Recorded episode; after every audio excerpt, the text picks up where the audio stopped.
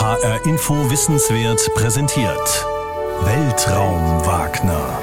Der Podcast zum Thema Raumfahrt. Mit Dirk Wagner und Oliver Günther. Hallo, mein Name ist Dirk Wagner. Und ich bin Oliver Günther. Und heute geht's bei uns um das Thema mit Starship zum Mars. Wie tickt SpaceX-Chef Elon Musk? Auf diese Frage kann es keine einfache Antwort in zwei, drei Sätzen geben. Deshalb perfektes Thema für den Weltraum Wagner und eines, das uns auch schon länger umgetrieben hat und das euch auch offenbar umtreibt, denn wir bekommen immer wieder mal Themenvorschläge in die Richtung, macht mal was über dieses Starship-Projekt, die Besiedlung des Mars. Was ist eigentlich mit den neuen Entwicklungen bei SpaceX? Und es scheint jetzt der richtige Zeitpunkt gewesen zu sein, um das anzupacken. Denn die NASA hat vor kurzem folgende Entscheidung getroffen und die ist wirklich, naja, ich will nicht sagen historisch, aber für SpaceX auf jeden Fall sehr bedeutsam. SpaceX ist der offizielle Auftragnehmer, und zwar der alleinige, für die nächste Mondlandefähre der Amerikaner, die also Menschen wieder auf den Mond bringen soll. Im Moment noch geplant für 2024. Da sehe ich schon große Fragezeichen durch den Raum schweben, die habe ich auch. Aber das ist umso mehr ein Grund gewesen, warum Olli und ich gesagt haben, jawohl, dieses Thema machen wir jetzt endlich mal. Starship. Ja, Starship, aber eben halt auch Elon Musk, gell? weil ja. wir hatten ja schon mal eine Folge gemacht über Starlink, über das Satellitenprojekt und schon da war ich ehrlich gesagt persönlich sehr überrascht, dass Leute auch in meinem privaten Umfeld, die sich eigentlich so für Raumfahrt nicht interessieren, dass die sich sehr für dieses Starlink-Projekt interessiert haben und dass da auch diese Figur Elon Musk, diese Persönlichkeit jemand ist, der sehr viel Interesse weckt, äh, auf den die Leute sehr schauen. Und so ein Beispiel so aus meiner Familie, äh, meine Tochter Emma, 19 Jahre alt, die hat neulich zufälligerweise mitgekriegt, als wir beide darüber gesprochen haben, was wir als nächstes machen, dass wir mal eine Folge über Elon Musk und SpaceX und äh, Starship machen wollen. Moment, wirklich zufällig oder bist du nicht nach Hause gekommen? Nee, nein, nein, nein, nein, nein. Zufällig, ja. Also als wir tatsächlich darüber gesprochen haben, oder ich habe sie hinterher erzählt, dass wir das machen. Mhm. Und sie hat sofort reagiert und hat gesagt, Elon Musk ist eine Ikone. Da war ich selber so ein bisschen überrascht, dass sie da so euphorisch diesen Elon Musk sieht. Aber Gott, das Kind ist Tochter eines Radiojournalisten. Und ich habe natürlich sofort die Gelegenheit ergriffen und habe gesagt, komm, da kannst du mir doch ein kleines Interview zu geben. Da hat sie zwar erst mit den Augen gerollt genervt, aber dann hat sie tatsächlich auch was dazu gesagt, warum Elon Musk aus ihrer Sicht so eine Ikone ist. Und das sind ihre Gründe dafür.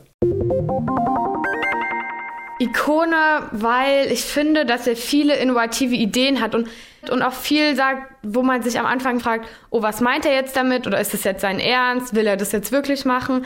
Allein Ikone, weil viele ihn kennen, viele reden über ihn. Und es ist nicht so ein 0815 Unternehmer, der irgendwie seine Multimilliarden oder Millionen erreicht hat. Und ich glaube, er hat eine große Macht mit seinen Worten und mit seinen Taten. Wenn er etwas twittert oder etwas bekannt gibt. Viele Leute hören auf ihn und viele Leute orientieren sich auch, glaube ich, an ihm und vertrauen auf sein Wort und vertrauen darauf, was er sagt. Ich muss immer noch an das Augenrollen denken, aber egal. Das habe ich ja manchmal auch, wenn du deine, wie soll ich sagen, leicht kritisch angehauchten Fragen zu gewissen Themen formulierst. Aber das ist ja auch die Würze in diesem Podcast. Da redest du von deinem Augenrollen. Ja, natürlich. Das schockiert mich jetzt aber, das zu hören, muss ich sagen. Bei dir gibt's auch eins. Ja, das sehen wir ja im Moment nicht, weil wir ja noch getrennt voneinander ist nach wie vor aufnehmen. Aber interessant, was deine Tochter gerade gesagt hat, dass diese Figur Elon Musk jetzt mal losgelöst von den Firmen, die er hat, da gibt's ja mehrere, das ist ja nicht nur Raumfahrt, dass ja. die so eine große Faszination ausübt und auch für was steht. Und ich glaube, darum wird's auch in unserer Folge gehen. Wofür steht Elon Musk eigentlich? Was verkörpert er? Und warum ist es wichtig für das, was er tut? Darüber haben wir zum einen gesprochen, um die technische Seite dieses Starship-Projektes uns genauer anzuschauen, mit dem YouTuber Felix Schlang. Der hat einen eigenen YouTube-Kanal, nennt sich What About It und beschäftigt sich intensivst mit der Technik dieses Starship, aber natürlich auch mit den ganzen Entwicklungen, die bei SpaceX dabei eine Rolle spielen. Er ist auch immer live dabei, wenn so ein Starship wieder mal zu einem Testflug abhebt. Bislang finden die ja nur in der Atmosphäre statt. Es soll auch später einen orbitalen Testflug geben. Das ist das, was Felix Schlang macht, mit dem haben wir gesprochen. Und um nochmal genauer auf die Person Elon Musk zu schauen, haben wir mit Katharina Wilhelm gesprochen, unserer Korrespondentin im Studio Los Angeles. Denn dort befindet sich unter anderem die große Fabrik von SpaceX, wo die Raketen hergestellt werden. Übrigens werden die Starships nicht dort hergestellt, sondern in Boca Chica. Dort ist auch die Startanlage und die Dinger werden direkt vor Ort gebaut. Das gehört auch zu den innovativen Geschichten bei SpaceX. Die karren das Ding also nicht quer durch das Land oder aus verschiedenen Staaten kommen die Bauteile wie bei manchen NASA-Projekten. Die bauen das Starship, zumindest diese Prototypen im Moment, direkt vor Ort in Boca Chica. Dort gibt es seit kurzem auch einen neuen Namen für diese Einrichtung, die, halte ich fest, Starbase. Ach. Ich höre dich wenig beeindruckt. Also, ja, ich finde es so sehr amerikanisch, gell, irgendwie so. Es ja, hat was von Science Fiction, finde ja, ich. Ja, so, ja. Starbase, so also die nennen das eben nicht Proving Ground oder Launch Facility. Also bei der NASA heißt ja alles Facility. Das habe ich selber erlebt, als ich mal da war. Also klar, ich meine, die Einrichtung, logisch. Das Ding heißt halt Starbase. Mhm. Ja, das hat so wieder so echt so nach vorne gerichtet, Missionen, ja, und so. Also von daher. Mhm. Ja, ja. ja, diese Egal. Euphorie ist äh, mit Händen zu greifen im Moment. Aber ich denke, wir sollten erstmal darauf eingehen, Warum reden wir über Starship? Was ist das Besondere an diesem Projekt? Und das hat natürlich damit zu tun, dass die USA und auch die NASA gesagt haben, wir wollen zurück zum Mond und weiter hinaus ins All genauer gesagt zum Mars. Der Mars ist ja sowieso für die nächsten astronautischen Raumfahrtprojekte das Fernziel. Im Moment bewegen wir uns ja seit den Apollo-Mondlandungen nur in der niedrigen Erdumlaufbahn. Die ISS fliegt in so 400 Kilometern Höhe. Viel weiter sind wir nicht gekommen. Und da bewegt sich die Raumfahrt in den letzten Jahrzehnten. Die Russen, also früher Sowjetunion, jetzt Russland, sind auch nicht darüber hinausgekommen. Die haben es ja nie zum Mond geschafft. China ist ein ernstzunehmender Player in diesem ganzen Gebiet Raumfahrt, die haben eben auch vor zum Mond und weiter zum Mars. Und deswegen spielt Starship eine große Rolle, denn das ist das Vehikel, das die NASA jetzt ausgewählt hat, um wieder Menschen auf den Mond zu bringen. Fangen wir mal vorne an. Wie ordnen sich diese Pläne in die Gesamtstrategie ein? Also nach dem Ende des Space Shuttle Projektes, das ist ja nun auch schon zehn Jahre her, hat die NASA gesagt, wir wollen was anderes machen. Die ISS wird fertig aufgebaut, das hat das Shuttle getan, dafür war es auch perfekt geeignet. Aber danach wollen wir raus ins All. Wir trennen diesen Transport zur Raumstation, trennen wir so ein bisschen ab von dem, was wir in Sachen Exploration machen. Auch darüber haben wir eine Folge gehabt über die neuen Crew-Raumfahrzeuge von Boeing und von SpaceX, also den Starliner von Boeing und die Dragon, die Crew Dragon Kapsel von SpaceX. Das sind so die Taxis zur Raumstation. SpaceX hat das auch schon mehrfach erfolgreich gemacht. Boeing will jetzt im Juli dieses Jahres 2021 den zweiten Testflug ihres Starliners machen. Ohne Crew an Bord. Der erste ist ja fast komplett schief gegangen. Der sollte zur ISS fliegen, hat es nicht geschafft, Softwareprobleme. Lange Geschichte, also Boeing ist da tatsächlich ein bisschen hinterher. Aber, und das ist später nochmal wichtig, die NASA hat für diesen Shuttle-Dienst, also für den Pendeldienst zur Raumstation, zwei Firmen beauftragt. Es waren am Anfang sogar drei im Rennen, wie übrigens auch bei der Ausschreibung für die nächste Mondlandefähre. Da waren auch drei Firmen dabei. Und am Ende ist es jetzt eine geworden, nämlich SpaceX. Und das finde ich tatsächlich bemerkenswert, denn in der Raumfahrt hat es, finde ich, sehr viel Sinn, immer redundant zu fahren. Also wenn ich etwas Neues versuche, okay, auf dem Mond sind die Amerikaner schon gelandet, aber jetzt neu im Hinblick auf, wir können es mit der aktuellen Technik nicht. Wir müssen was Neues bauen. Wir können nicht die Apollo-Raumfahrzeuge und Mondlandefähren aus dem Museum holen. Das funktioniert nicht.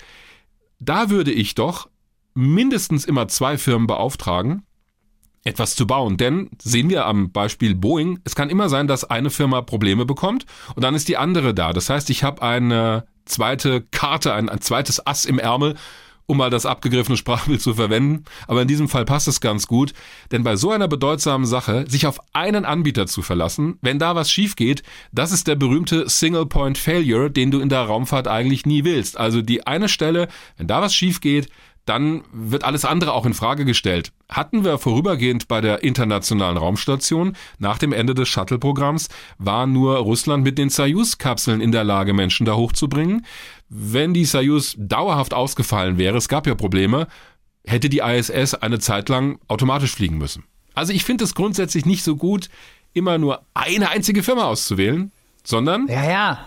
Ja, ich kann dich schon verstehen, aber ähm, ja, ja ich, man kann natürlich auf der anderen Seite schon sagen, naja gut, aber wenn du ähm, mit Redundanzen arbeitest, also mit sozusagen einer Alternative, hast du ein anderes Problem, nämlich höhere Kosten, weil du ja im Grunde genommen zwei Systeme finanzieren musst. Das ist zwar sicher technisch die sichere Variante, aber es äh, kostet halt auch, denke ich mal, viel mehr Geld. Und da sind wir, glaube ich, bei einem anderen Stichwort, das halt in der modernen Raumfahrt, sag ich mal, eine große Rolle spielt, nämlich wie ermöglichst du Raumfahrtprojekte, Missionen, aber auch möglichst kostengünstig ich glaube, dass das auch eine immer größere Rolle spielt und dass das ja auch ein Grund ist, weshalb zum Beispiel die NASA verstärkt eben auf dieses privatwirtschaftliche Unternehmen SpaceX setzt.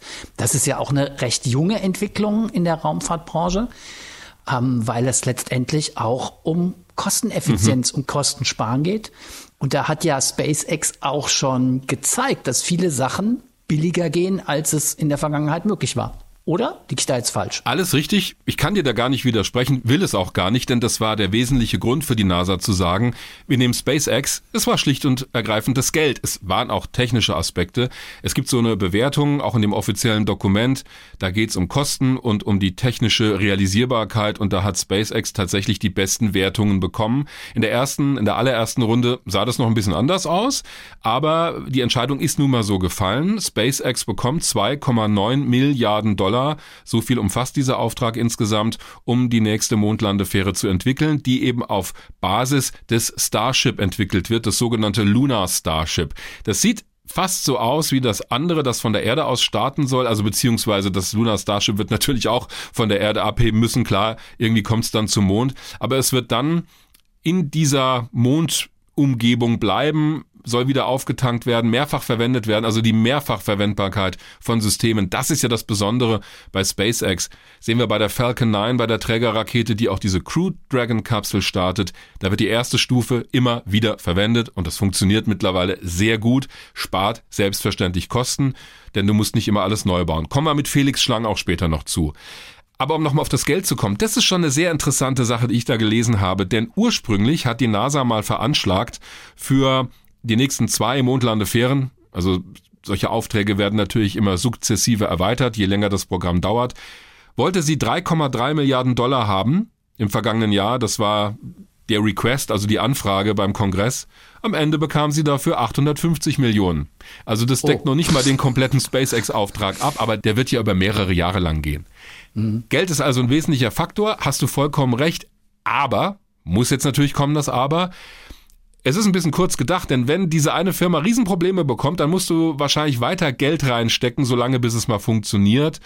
Und sich immer nur für das billigste Angebot zu entscheiden, bei SpaceX sehe ich das Problem nicht so, aber haben wir beim Space Shuttle Programm gesehen, die Zusatzraketen für die Space Shuttles wurden ja in Segmenten geliefert und am Startplatz erst zusammengebaut. Da hat dann bei Challenger eine dieser Dichtungen an den Segmentstellen versagt. Haben wir auch eine eigene Folge zugemacht. Das war das günstigste Angebot. Es gab mh, mm, Unternehmen, die mehr Geld verlangt haben. Die haben zum Beispiel einen Booster, also eine Feststoffrakete, Zusatzrakete, in einem Stück angeboten. Da wäre dieses Problem nicht aufgetaucht. Jetzt will ich nicht sagen, dass Kostensparen automatisch zu einer Katastrophe führt. So einfach ist es auch nicht. Aber hm, immer den billigsten Anbieter zu nehmen, ja, das kann auf die kurze Sicht gut sein. Jetzt ist SpaceX aber kein Anbieter wie jeder andere. Wir sollten fairness halber noch erwähnen, die NASA fährt ja schon ein bisschen zweigleisig, denn dieses Starship, und das ist das Besondere, wäre ja in der Lage, direkt von der Erde zum Mond zu fliegen. Du brauchst also weder eine Station um den Mond, noch brauchst du irgendwas anderes. Die NASA entwickelt aber beides, und zwar im Rahmen des Artemis-Programms. Da gehört auch dieses Lunar Starship rein. Artemis ist das nächste Mondlandeprogramm. Dafür wird gerade eine schwere Trägerrakete entwickelt, die SLS, das Space Launch System. Auch schon viele, viele Jahre zu spät. Hoffentlich vielleicht noch in diesem Jahr der erste Testflug ohne Besatzung. Dann gibt's oben eine Raumkapsel, Orion, also Orion genannt, wird zusammen mit der Europäischen Raumfahrtbehörde ESA entwickelt. Die ESA baut das Versorgungsmodul, Stromversorgung, Treibstoff und so weiter. Die Amerikaner steuern die Crewkabine bei, also das eigentliche Raumschiff. So, das ist alles viel zu spät und verzögert und überhaupt. Aber mit dieser Infrastruktur ist geplant, zum Mond zu fliegen, eine Station in einer etwas höheren Mondumlaufbahn zu bauen, in einer sehr besonderen Umlaufbahn, von der aus du im Prinzip alle Stellen auf dem Mond erreichen kannst. Das Lunar Gateway. Also so eine Art Mini-ISS, also wirklich Mini-Mini. Da dockt diese Orion-Kapsel an, die Crew steigt um und dann, so in der Theorie, hängt an dieser Raumstation oder dockt dann an eine Landefähre. Und die kann von SpaceX kommen, Klammer auf, das Starship braucht aber diese Station gar nicht, Klammer zu, also wird Orion wahrscheinlich direkt andocken. Oder die Landefähre wäre gekommen von Blue Origin, das ist das Unternehmen von Jeff Bezos, dem Gründer von Amazon. Der hat sich mit mehreren anderen Firmen zusammengetan, das sogenannte National Team. Hohoho. Und dann gab es eben noch Dynetics, eine andere Firma. Auch die haben Entwürfe vorgelegt, sind beide leer ausgegangen.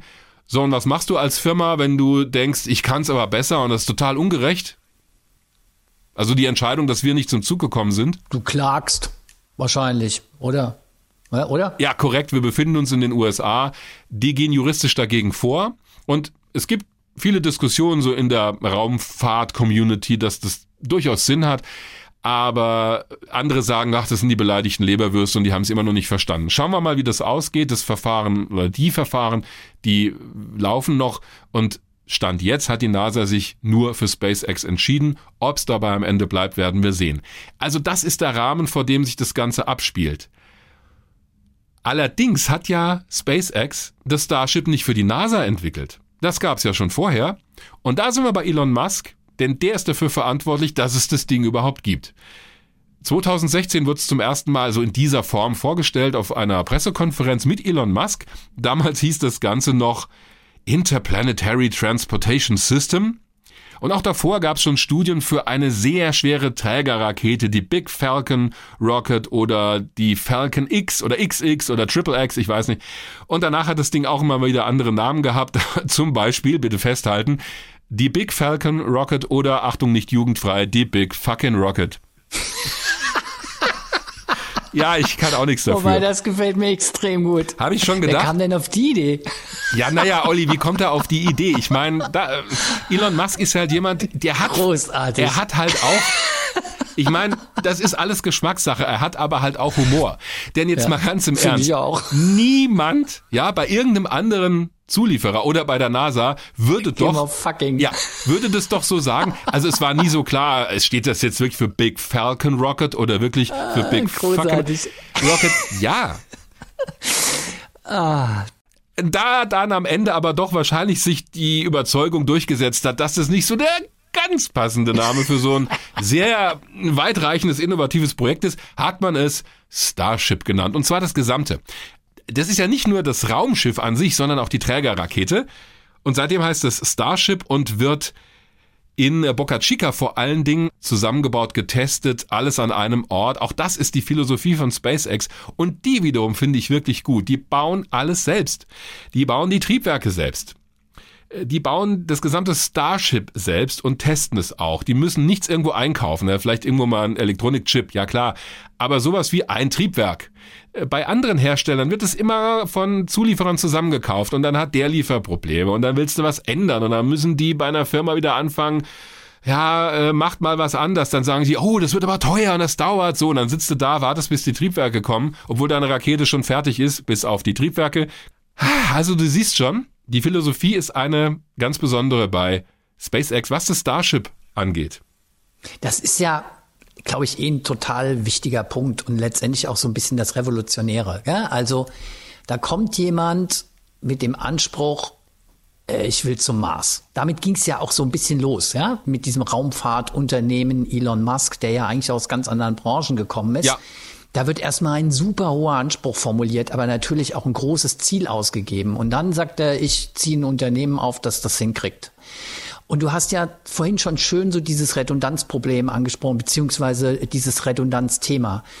Also ich würde jetzt mal so ein bisschen provokant sagen, das ist halt so alles auch Oldschool-Raumfahrt. Man hat in Redundanzen gedacht, du hast aber gerade eben selber auch schon äh, beschrieben mit den Zulieferern und wie da so die Probleme waren und dann kamen irgendwelche Teile nicht. Halt! Und SpaceX halt. macht halt, sorry, darf ich ganz kurz zu Ende reden? Und SpaceX macht's halt anders. Die nehmen alles in eine Hand, die haben eine andere Philosophie, wie sie Dinge entwickeln und das ist halt wirklich eine Revolution in der Raumfahrt, die, das muss man aber auch sagen, nicht völlig abgekoppelt ist von den großen Raumfahrtorganisationen. Ich meine, die NASA ist ja sehr schlau, dass sie mit SpaceX zusammenarbeitet. Ich habe ja schon gesagt, Kostenaspekt spielt eine große Rolle. Mhm. Aber da ist schon viel, viel denke ich schon, ja. Also Revolution würde ich schon sagen und auch viele neue Entwicklungen in der Raumfahrt insgesamt, die mit SpaceX verbunden sind und die auch über Elon Musk als Person hinausgehen. Ja, da kann ich dir in fast allem zustimmen, aber bei einem Punkt muss ich doch mal. Hast du ja auch gleich interveniert. Ja, bei einem Punkt muss ich auch wirklich mal einen überschallfähigen Fallschirm werfen. Also ich finde es komplett richtig, dass sich die NASA für SpaceX entschieden hat. Denn dieses Konzept des Starship, das ist so revolutionär und das wird viel ermöglichen, dass die NASA mit dem Klammersack gepudert wäre, wenn sie es nicht getan hätte. Jedoch, um mal ein anderes Wort als aber zu verwenden, jedoch hätte ich es noch besser gefunden, wenn sie dazu noch einen aus der Oldschool-Raumfahrt genommen hätte, wobei ich jetzt Blue Origin, Entschuldigung, das ist jetzt auch keine Firma, äh, die Raumschiffe aus Backsteinen baut. Also die haben auch sehr gute Konzepte und dieses Konsortium. Aber zumindest wäre ich zweigleisig gefahren, denn auf der anderen Seite birgt Starship wieder so viele technologische Risiken bei der Entwicklung, so viel ich Elon Musk und dem Team bei SpaceX auch zutraue, dass ich zweigleisig gefahren wäre. Wir hatten das schon, das Geld war halt nicht da, vielleicht ändert sich's ja noch. Aber bitte nicht falsch verstehen. Ich finde es komplett richtig, überzeugend und gut, dass sie SpaceX ausgewählt haben. Die Technik des Starships sollten wir auf jeden Fall ansprechen, denn Jetzt kann man sagen, ja, revolutionär, revolutionär, was ist denn das Revolutionäre daran? Hä? Ich weiß genau, dass ich keine Ahnung von der Technik habe und deshalb. Nee, ich, es sollte jetzt auch keine Frage an dich sein. Ja, ja. Ich wollte mir unauffällig selber die Rampe bauen, um wieder im Raketenjargon zu bleiben, um mal die Technik zu erläutern. Ist voll gelungen. Danke. Das Starship ist zunächst mal, wenn es fertig ist, mit den beiden Komponenten, dem Booster, also der Trägerrakete und dem eigentlichen Raumschiff, die größte jemals gebaute und stärkste Rakete der Welt. Die wird die Saturn V damals aus den Mondlandeflügen von Apollo bei weitem übertreffen, auch die sowjetische N1. Starship wird am Ende aus diesen zwei Teilen Booster, also der Trägerrakete und dem eigentlichen Starship bestehen, 120 Meter hoch sein, bei einem Durchmesser von 9 Metern, das kommt der Saturn V schon sehr nahe. Diese Rakete wird mehrere tausend Tonnen wiegen beim Start, soll etwa 100 Tonnen Nutzlast in eine Erdumlaufbahn bringen können. Und zwar mit diesem Starship. Das sieht so ein bisschen aus wie bei James Bond. Also es gibt eine Variante für Satellitentransporte. Da geht wirklich vorne so eine riesige Klappe auf, also wie so ein Haifischmaul. Und dann werden die Satelliten freigesetzt. Es geht wieder zu und das Ding landet wieder. Also es soll komplett wiederverwendbar sein. Sowohl die große Trägerrakete, die alleine schon 70 Meter lang ist, und dann das 50 Meter lange Starship. Die Triebwerke, und das ist auch wieder typisch SpaceX, die bauen nicht zig verschiedene, die bauen ein Triebwerk, das sie dann mehrfach bündeln. Das sogenannte Raptor-Triebwerk. Das ist der Antrieb für das Starship. In der großen Trägerrakete, wenn wir es mal erste Stufe nennen wollen, werden 28 dieser Triebwerke drin sein für den Startschub und im Starship selber sechs Stück, davon drei, die auch für den Vakuumbetrieb im Weltraum vorgesehen sind, denn das soll ja wieder landen auf der Erde. Das heißt, ich brauche zum einen Triebwerke, die spezialisiert sind für den Betrieb in der Atmosphäre, zum Beispiel der irdischen oder der Atmosphäre des Mars. Und ich brauche draußen Triebwerke im Weltraum, die für den Betrieb dort optimiert sind. Das unterscheidet sich im Großen und Ganzen durch die Schubdüse und das Mischverhältnis der Treibstoffe im Zweifel.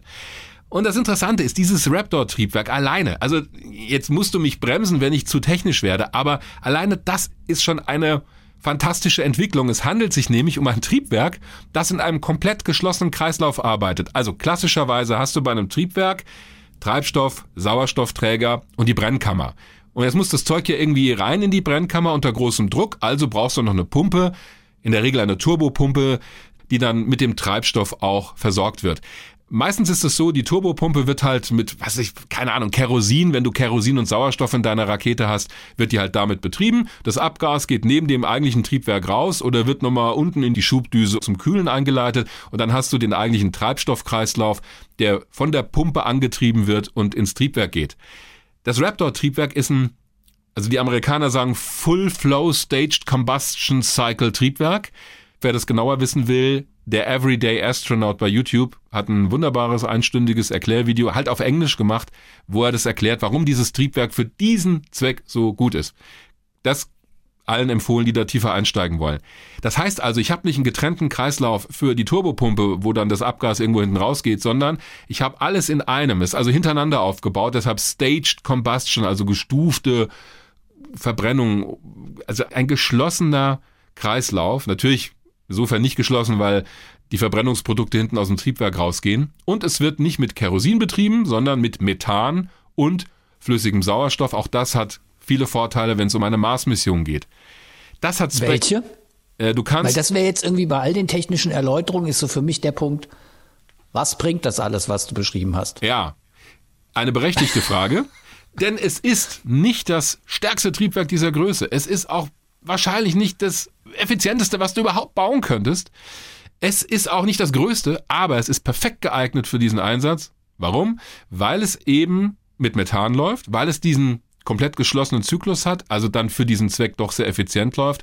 Und Methan, das haben wir auch mit Felix Schlang gleich als Thema, kannst du zum Beispiel auf dem Mars herstellen. Du kannst ah, ja, okay. aus der Atmosphäre, musst Wasserstoff mitnehmen, aber Kohlenstoff, Sauerstoff kannst du aus der CO2-Atmosphäre des Mars wunderbar herausfiltern. Die NASA hat übrigens vor kurzem bei ihrem Mars Rover Perseverance erfolgreich zum ersten Mal auf dem Mars Sauerstoff hergestellt. Zwar sehr wenig, aber dieses Experiment, dem ist es gelungen, Sauerstoff aus der Marsatmosphäre herzustellen, was ja auch wichtig ist, wenn du eine Basis dort aufbaust. Da musst du nicht den gesamten Sauerstoff für die Atemluft von der Erde mitbringen.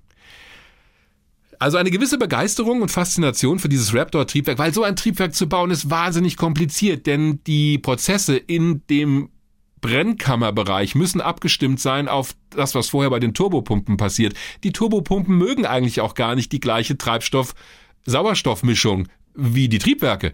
Das eine hängt mit dem anderen zusammen und wenn das eine nicht funktioniert, dann funktioniert das andere nicht richtig und das Ding fliegt dir um die Ohren, was zum Teil auch passiert ist. Also das alleine schon, und da reden wir jetzt nur von diesem Triebwerk, ist schon eine wahnsinnige Leistung. Das haben die fast bis zur Perfektion geschafft, bauen aber immer evolutiv. Das heißt, wenn was schief geht, ändern sie das Design auf dem Weg. Also auch das Starship seit 2016, als es noch gar nicht so hieß, anders aus als das heutige und vielleicht wird die schlussendliche Flugversion auch mal anders aussehen. Im Moment reden wir übrigens über Flüge in der Atmosphäre. Wahrscheinlich, wenn, also, na, wahrscheinlich ist jetzt übertrieben. Möglicherweise wird es in diesem Jahr noch einen Testflug in den Orbit geben, wo auch zum ersten Mal diese große Trägerrakete fliegt. Die ist noch gar nicht geflogen. Was bislang fliegt, sind Prototypen des Starship und die probieren diesen letzten Flug, also die letzte Sequenz bei der Landung in der Atmosphäre, so ab ungefähr 10 Kilometer abwärts bis auf den Boden. Da fällt das Starship quasi, ja, es sieht völlig verrückt aus, auf dem Bauch liegend durch die Atmosphäre wie so ein Fallschirmspringer und stellt sich kurz vor der Landung auf. Die Triebwerke werden wieder gezündet, dann landet es senkrecht. Es stellt sich also wieder hin. Und dieses Manöver hat tatsächlich zum ersten Mal, naja, weitgehend geklappt im Dezember des vergangenen Jahres, Dezember 2020. Das war Starship Nummer 8 im Dezember 2020. Da ist es zum ersten Mal gelungen, dieses Flip-Manöver hinzukriegen. Ich habe das live geschaut. Ich hatte wirklich Gänsehaut. Äh, das ist allerdings bei der Landung so hart aufgesetzt, dass es in einem spektakulären Feuerball explodiert ist, dieses Starship, aber alles vorher. Der Start, das Anhalten in etwa zwölf Kilometern Höhe, das auf die Seite legen, runterfallen, wieder aufrichten, Triebwerke zünden. Es hat alles funktioniert. War ein Riesenschritt nach vorne. Seitdem hat es weitere Testflüge gegeben da sind alle Starships irgendwann explodiert, eins sogar nach der Landung, wo wir erst gedacht haben, wow, super, aber hast schon gesehen, ah nee, das ist ein bisschen hart aufgesetzt. Steht auch ein bisschen schief da, es gibt so ein Feuerchen. Also da gab es verschiedene Rückschläge, aber Starship Modell 15, SN15, das ist weitestgehend erfolgreich geflogen und ist danach nicht explodiert. Das so wirklich in Turbogeschwindigkeit, ein Überblick über die Testreihen bei Starship. Und das war ja erst vor kurzem, ja? Die Landung von Starship 15? Ja, das war im Mai und das ist einer der größten Erfolge für SpaceX bei diesem Programm bislang gewesen. Und da hat auch Felix Schlang live zugeschaut und den Moment, in dem das Starship gelandet ist, den hören wir uns mal kurz an. Da wird auch klar, wie sehr ihn das begeistert, wenn da was klappt. Two engine landing burn.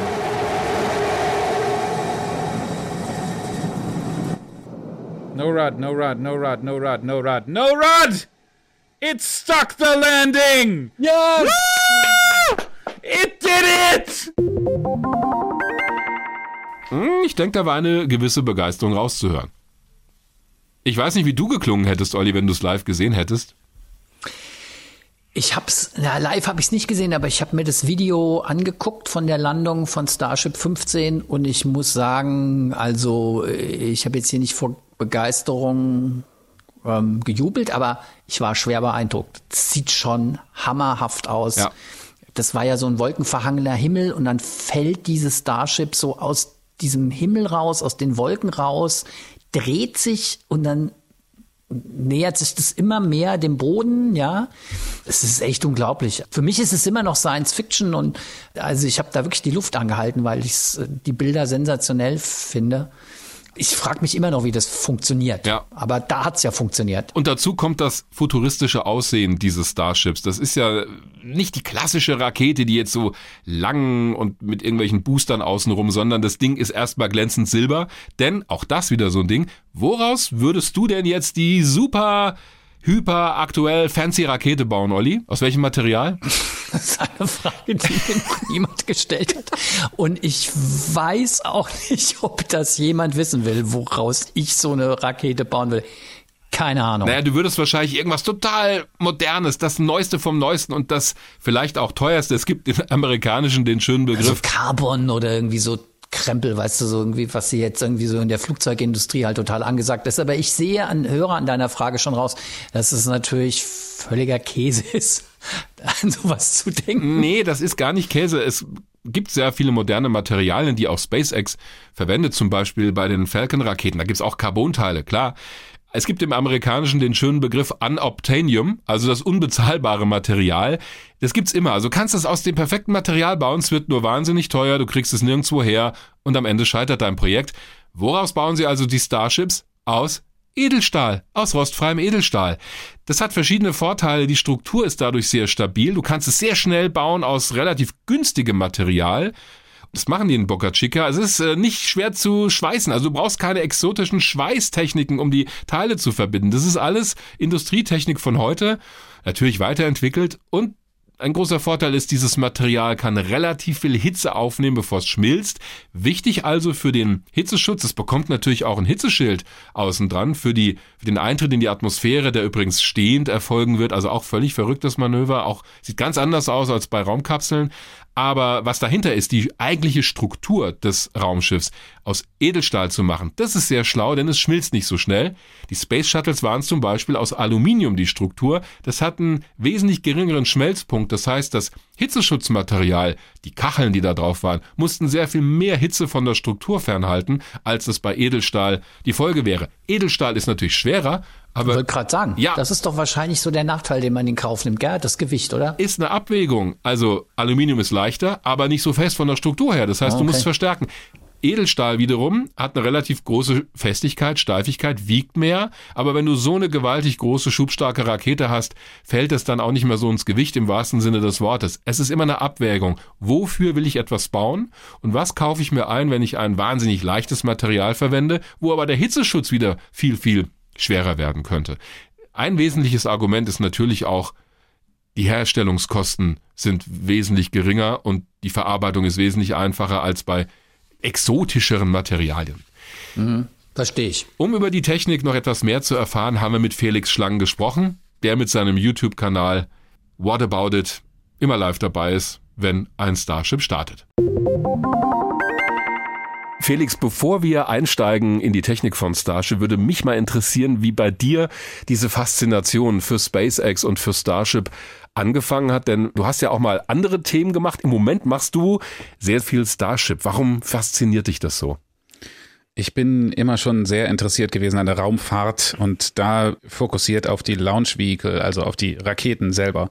Und naja, SpaceX hat seitdem die begonnen haben mit dem, was sie denn da so tun, völlig den ganzen Markt revolutioniert. Inzwischen ist es so weit, dass eigentlich alle raketenbauenden Unternehmen der Welt eigentlich nur noch hinter SpaceX herhatzen und das so schnell äh, versuchen aufzuholen, wie sie irgendwie können. Und naja, es ist schwierig, nicht über SpaceX zu berichten, wenn man über den, über den Bau stimmt. von Raketen berichtet. Und deswegen ist es momentan halt so viel. Welche Rolle spielt da die Person Elon Musk für dich?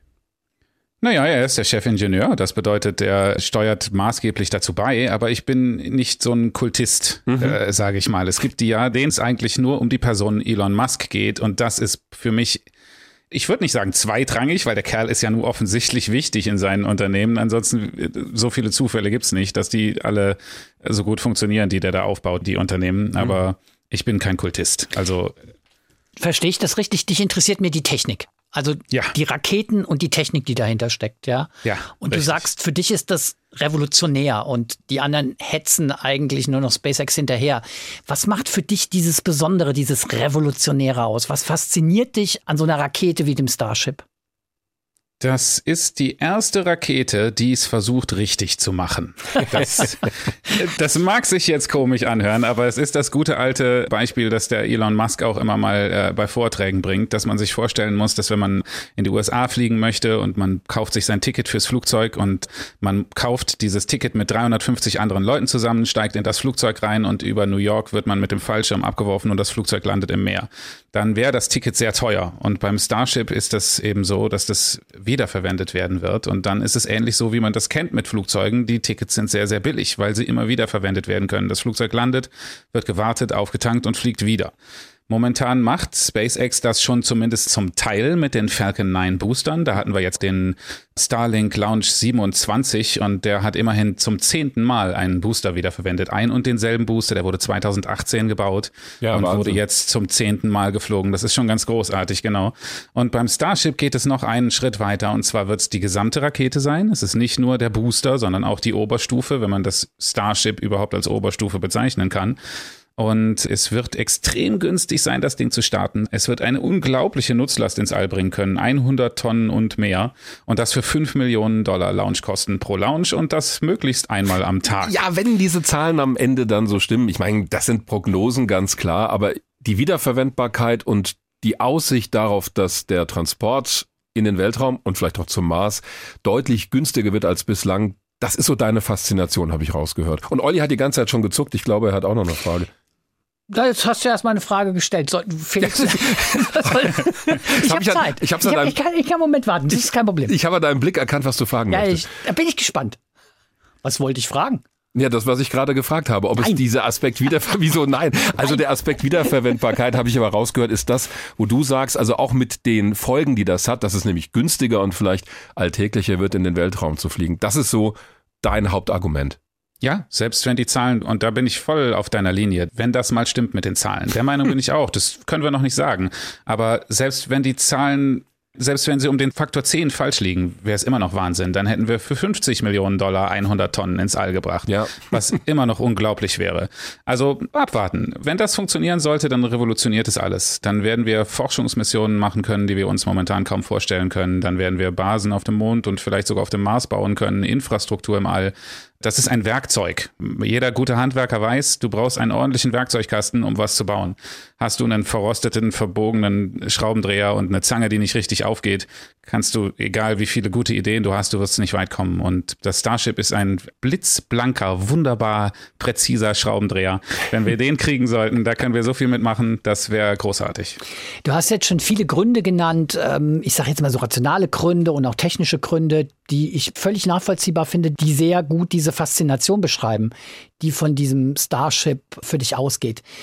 Wenn ich mir diese Bilder, ich habe mir die Bilder von der Landung angeguckt und ich kann es eigentlich kaum glauben, dass sowas funktioniert. Für mich sieht es immer noch aus wie Science Fiction, dass sich eine Rakete vor der Landung sozusagen nochmal aus den Wolken kommend in der Luft dreht. Ja, also geht es dir auch so, jetzt mal ganz abgesehen von den technischen Hintergründen und der Faszination, die davon ausgeht, dass wenn du diese Bilder siehst, dass du noch auch jedes Mal denkst, boah, das kann eigentlich gar nicht sein. Wie, wie funktioniert das? Ja.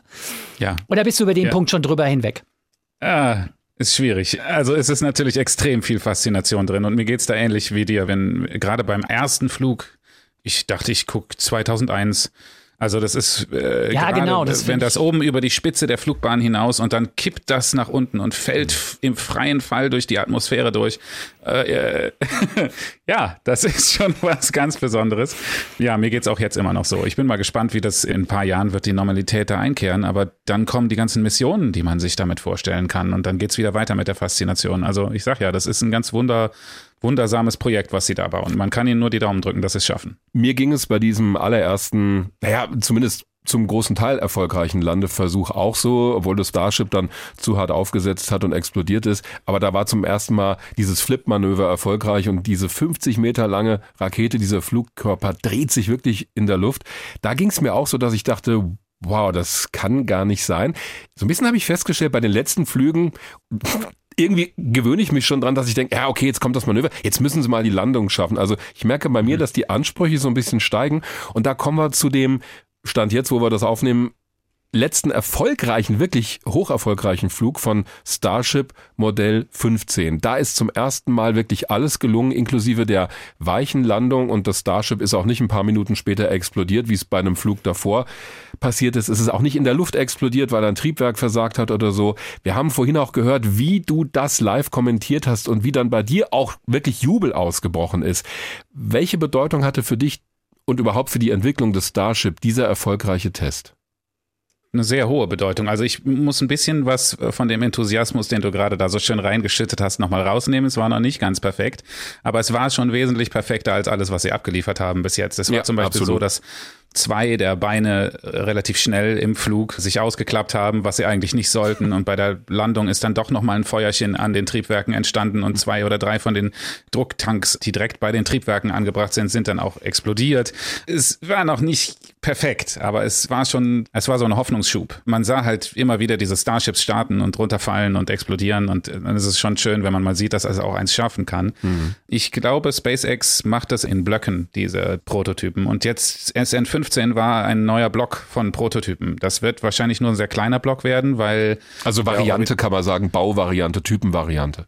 Genau, ganz genau wie bei den Falcon Boostern. Mhm. Ähm, da gab es auch diese Blockunterteilung. Und ich glaube, das machen sie jetzt wieder bei den Starships ähnlich. Und 15 war halt großer Sprung. Von 11 ging es auf 15, also 12, 13 und 14 wurden komplett eingestampft und nicht benutzt. Und 15 hatte dann hunderte von Verbesserungen. Also es war nicht nur so ein kleiner Schritt, sondern eine ganz neue Gruppe eben. Und die hat schwer Verbesserungen gebracht. Ganz toll. Also es war schön anzuschauen. Um den Enthusiasmus noch mal ein bisschen mehr zu bremsen, was wir da sehen, sind ja wirklich erste Testflüge. Da wird also die letzte Phase dieses Fluges eines Starships simuliert, nämlich der Flug durch die Atmosphäre und das auch nur aus einer Höhe von so 10, 15 Kilometern, also wirklich schon in der dichteren Atmosphäre und dann das Landemanöver. Alles, was davor kommt, der Start ins All mit diesem riesigen Booster, der ja auch noch nicht gebaut ist, der Flug in den Orbit, der Wiedereintritt in die Atmosphäre. Die Lebenserhaltungssysteme, alles was dazugehört, das gibt's noch nicht. Also vor diesem Hintergrund ist es nicht schon noch ein riesen, riesen Berg von Dingen, die SpaceX entwickeln muss, damit dieses System Starship, ich meine, das soll beim Start höher sein, als die Saturn V damals die Menschen zum Mond gebracht hat, damit dieses System Starship überhaupt funktioniert. Hm. Ich glaube, wir sind da schwer beeinflusst von den traditionellen Raketenbauunternehmen dieser Welt, die mhm. meiner Meinung nach politische Probleme besitzen, interne strukturelle Probleme. Wenn Blom und Voss ein neues Kreuzfahrtschiff baut, das äh, 250 Meter lang und 50 Meter hoch ist und voll mit den kompliziertesten Lebenserhaltungssystemen, die dann zwar auch für Partyzwecke verwendet werden, aber sie sind ähnlich kompliziert wie bei einer Rakete, dann kräht kein Hahn danach, wenn die drei oder vier Jahre fürs Design brauchen und das Ding dann vom Stapel läuft. Wenn ein Raketenbauunternehmen aber eine große Rakete designt, dann braucht das 30 Jahre, kostet 35 Milliarden Euro und am Ende nochmal 10 Milliarden mehr. SpaceX ist da anders. SpaceX ist ein Privatunternehmen, das äh, gewinn- und erfolgsorientiert arbeiten muss. Und deswegen kann man da nicht die gleichen Standards anwenden. Das ist noch neu und deswegen sind wir das nicht gewohnt, dass es da tatsächlich jetzt Unternehmen gibt, die versuchen, Resultate zu produzieren. Aber es gibt noch andere, zum Beispiel Rocket Lab, US-basiertes Unternehmen, das in Neuseeland Raketen startet, die ähnlich schnelle Resultate vorweisen konnten, weil sie eben privat sind. Die geht Kleinere, aber nicht so an die Grenzen des technisch Machbaren. Die Raketen sind viel kleiner. Ja, die Raketen sind viel kleiner, aber ähnlich ausgetüftelt. Also mhm. äh, die Electron ist in vielerlei Hinsicht eine revolutionäre Rakete mit einem 3D gedruckten Triebwerk. Das macht noch kein, also die ESA äh, Arianes Bass produziert das noch nicht. Mhm. Aber dieses kleine Unternehmen aus Neuseeland schon. Und zwar, weil es ein privates Unternehmen ist, das es muss. Ansonsten wären sie nicht wirtschaftlich. Und dann ich persönlich ganz kurz für Olli noch so ein Nerdfaktor. Mir gefallen ja die batteriebetriebenen Turbopumpen sehr gut. Ja. Streng genommen sind es dann gar keine Turbopumpen mehr. Aber egal, Treibstoffpumpen. Aber Olli hat ja, schon wieder gezuckt. Echt nerdig. Ja. Also, weil du hast ja schon angesprochen, äh, ich weiß ich so diese besondere Philosophie von SpaceX, ist es aus deiner Sicht wirklich nur die Tatsache, dass es ein privatwirtschaftlich organisiertes und natürlich auch orientiertes Unternehmen ist? Oder steckt da mehr dahinter? Also wir haben ja schon auch über die Rolle von Elon Musk gesprochen. So eine wird ja immer wieder auch mit SpaceX eine bestimmte Philosophie genannt. Also sehr risikofreudig, sehr nach vorne, lang nicht so auf Absicherung und Risikomanagement bedacht, wie jetzt zum Beispiel klassische Raumfahrtorganisationen oder auch Hersteller, ja. Also steckt da nicht auch so ein, ein anderer Spirit bei SpaceX dahinter, davon abgesehen, dass es ein privatwirtschaftliches Unternehmen ist? Äh, da steckt ein ganz anderer Spirit dahinter, absolut, ja. Wenn man den durchschnittlichen SpaceX-Mitarbeiter sich anschaut, ist der, glaube ich, zwischen 23 und 26 Jahren alt frisch von der Universität und voller großer Ideen. Das ist was ganz was anderes, als wenn man in Stennis auf den Teststand schaut und sieht, wer da momentan die alten Space Shuttle Triebwerke testet für SLS. Das, das ist, ist die neue Schwerlastrakete, die von der NASA entwickelt wird, federführend und die ja auch jetzt vor kurzem zumindest auf dem Prüfstand gelaufen ist. Der erste Start steht allerdings noch aus. Genau. Andererseits muss ich aber auch sagen, also es fiel jetzt gerade das Wort, dass SpaceX nicht so sicherheitsbedacht wäre wie die traditionellen Entwickler. Das glaube ich nicht. Die haben sehr erfolgreich die Crew Dragon an den Start gebracht, die jetzt die Astronauten zur ISS fliegt auf Falcon 9 Boostern. Mhm. Und sie haben Boeing, was ein traditioneller Konstrukteur von Raumvehikeln ist, geradezu an die Wand gedrückt in Sachen Sicherheit. Nicht nur in Sachen technischer Brillanz, sondern auch in Sachen Sicherheit der Astronauten selber, in Sachen Prozessentwicklung, in Sachen Herangehensweise an die Tests und so weiter und so fort. Also wer das genauer mitverfolgt hat, der sollte eigentlich eher beeindruckt davon sein, wie sicher und geradlinig und gut SpaceX solche Entwicklungen abschließen kann. Und der Erfolg bei der Entwicklung dieser Crew Dragon Kapsel hat die NASA ja möglicherweise auch dazu bewogen, sich für SpaceX zu entscheiden, als im Moment der alleinige Auftragnehmer für die nächste Mondlandefähre. Da waren ja auch drei Firmen im Wettbewerb und im Moment ist das noch offen, wie es ausgeht, weil diese beiden anderen Firmen, die unterlegen waren, sich juristisch dagegen wehren, gegen die Entscheidung der NASA. Aber im Moment ist es so, dass die NASA die Auswahl getroffen hat, dass eine Variante des Starship die nächste Mondlandefähre sein soll. Also da stellen sich für mich eine ganze Menge von Fragen, denn Starship ist ja ursprünglich entwickelt worden, also für Flüge zum Beispiel zum Mars. Es kann aufgetankt werden in der Erdumlaufbahn und dann fliegt es zum Mars. Dieses Riesending, ich meine, da reden wir über eine 50 Meter hohe Rakete, Raumschiff soll jetzt senkrecht stehend auf dem Mond landen, wo ich so denke, ja, hoffentlich kippt das nicht um und hoffentlich funktioniert das mit dem Aufzug für die Astronautinnen und Astronauten, die dann von dort oben von der Spitze runter zum Mond kommen. Wie siehst du die Entscheidung für SpaceX? Also mir scheint es ein sehr exotisches Design zu sein. Es ist extrem ungewöhnlich, ja. Mhm. Und die beiden anderen, die du da gerade schon ansprachst, hatten sehr traditionelle Designs für Mondlandefähren ja. äh, im Petto. Beide mit Innovation, aber beide dennoch eigentlich, wie man das erwarten würde, die Mondlandefähre eben, die wir auch aus den 60er Jahren schon kennen, mit geringen Veränderungen. Und SpaceX stellt halt diesen Wolkenkratzer daneben. ähm, ich meine, im Endeffekt kann man nur die Zahlen und die Erfolge sprechen lassen. Das ist immer so, wenn es um Design und um Wettbewerbe geht, welches Design denn nun gewinnt, dann werden am Ende werden die Zahlen zusammengerechnet und geschaut, welches ist das beste Design. Und es ist unglaublich, aber diese 50 Meter hohe Wolkenkratzer ist günstiger als die kleinen Lander. Das war auch der Grund für die Entscheidung oder einer der Gründe, SpaceX hat einfach das genau. günstigste genau. Angebot gemacht. Das war der Hauptentscheidungsgrund tatsächlich, ja. Da kam aber, als wir im Vorhinein angekündigt haben, dass wir über dieses Projekt reden, schon über Twitter eine interessante Frage von Norbert Bangert, einem unserer Hörer. Wenn das Starship mal gelandet ist auf dem Mond, dann muss es ja wieder zurückstarten so wie ich das verstanden habe, in die Mondumlaufbahn, wo ja dann diese Gateway-Station irgendwann mal sein soll. Also da reden wir über eine Infrastruktur, die erst noch aufgebaut werden muss. Da wird dann die Crew ausgetauscht und dann landet es wieder. Es soll ja auch wiederverwendbar sein. Mit welchem Treibstoff sollen das zurückstarten und wie wird das aufgetankt? Ist das schon klar geworden? Mhm. Ähm, die sogenannten Descent Engines, die Landetriebwerke, die etwas weiter oben am Lunar Starship angebracht sind, damit es nicht so viel Staub und Steine aufwirbelt, werden genauso äh, methanbetriebene Hot Gas Thruster, also Heißgas-Triebwerke sein wie, wie die Raptor-Triebwerke weiter unten, aber sie werden etwas kleiner sein natürlich, weil man die Kraft des Raptor-Triebwerks gar nicht braucht, um auf dem Mond zu landen. Mhm. Was daran aber auch interessant ist, ist, dass das Lunar Starship eigentlich dieses Lunar Gateway, was du da gerade angesprochen hast, gar nicht bräuchte. Das ist interessant, das wird auch viel diskutiert. Ich habe mich auch gefragt, ja, wozu? Das Ding kann ja direkt dahin fliegen weil der Auftrag schon gegeben ist hm. fürs Lunar Gateway. Da kommt dann die Politik wieder mit rein. Das sind Zahnräder, die malen etwas langsamer und das ist schwieriger, da so auf die Schnelle einen Kurs zu ändern, weil sehr viele Jobs dahinter stehen und politische Programme und Fertigungsstätten in zig verschiedenen Staaten in den USA und so weiter und so fort. Das ist nicht so einfach, da dann einfach zu sagen, okay, brauchen wir doch nicht, wir rationalisieren das jetzt weg. Hm. Aber wie wird's wieder aufgetankt? Denn wenn es auf dem Mond gelandet ist, also ich vermute, da ist da noch Resttreibstoff drin, aber irgendwann ist der ja auch aufgebraucht, oder? Ja, also theoretisch müsste man entweder, wenn man tatsächlich das Lunar Gateway verwenden möchte, diese kleine Raumstation, müsste man Treibstoff dahin bringen und dann da im Orbit um den Mond herum das Starship wieder auftanken. Hm. Das Konzept seitens SpaceX ist das Tanker Starship. Das ist im Endeffekt ein Starship, wie man das so auch für Satelliten im Low Earth Orbit verwenden würde. Aber es ist innen drin kein Fairing, in das man jetzt eine Nutzlast reintut und dann einen Satelliten ins All bringt, sondern es ist im Endeffekt ein einziger großer Tank innen drin. Und das Ganze ist optimiert darauf, möglichst viel Treibstoff ins All zu befördern mit einem Start. Und das dockt dann an ein zweites, in dem Fall auch an das Lunar Starship an, füllt den Treibstoff um und landet wieder auf der Erde. Und der Prozess wird wiederholt, bis genügend Treibstoff drin ist. Und da die Startkosten für so ein Starship so extrem niedrig sind, wäre das tatsächlich wirtschaftlich. Wie machen wir das auf dem Mars?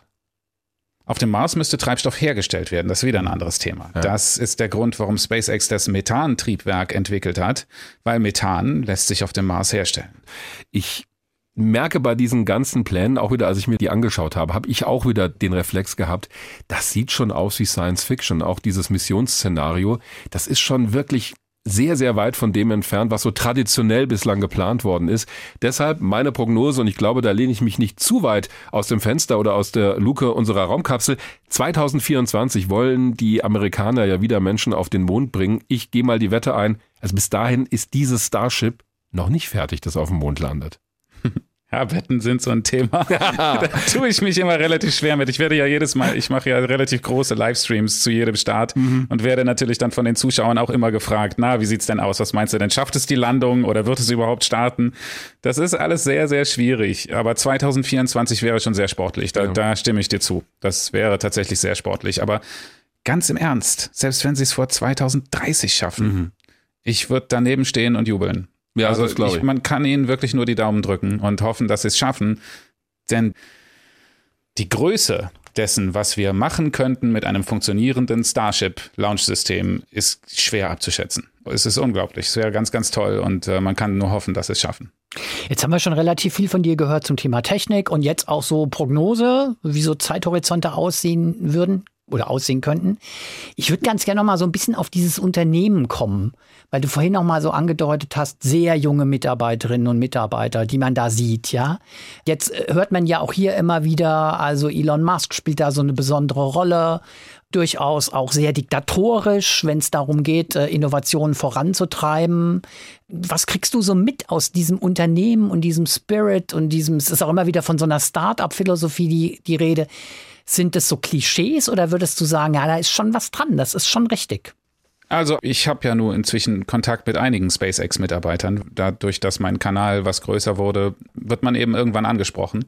Und die Informationen, die ich da bekomme, sind genau das, was du gerade sagtest, dass also Elon Musk sehr sportlich ist mit dem Umsetzen seiner Ziele und auch mal durchaus energischer werden kann, wenn es ihm nicht schnell genug geht, dass er aber gleichzeitig alles unterstützt, was irgendwie an Innovation und an Arbeitswille erfordert. Er fördert, wo er kann. Wenn der merkt, da ist jemand, der möchte, dann wird er gnadenlos unterstützt. Und das sorgt dafür, dass diese ganz spezielle Atmosphäre nicht nur bei SpaceX herrscht, sondern auch bei Tesla und bei allem, was der Musk so anfasst. Wie gesagt, das durchschnittliche Alter des SpaceX-Mitarbeiters ist sehr, sehr jung mhm. und die durchschnittliche Verweildauer bei SpaceX ist auch nur sehr gering. Das liegt einfach daran, dass dieses Pensum über längere Jahre zu halten sehr, sehr schwierig ist.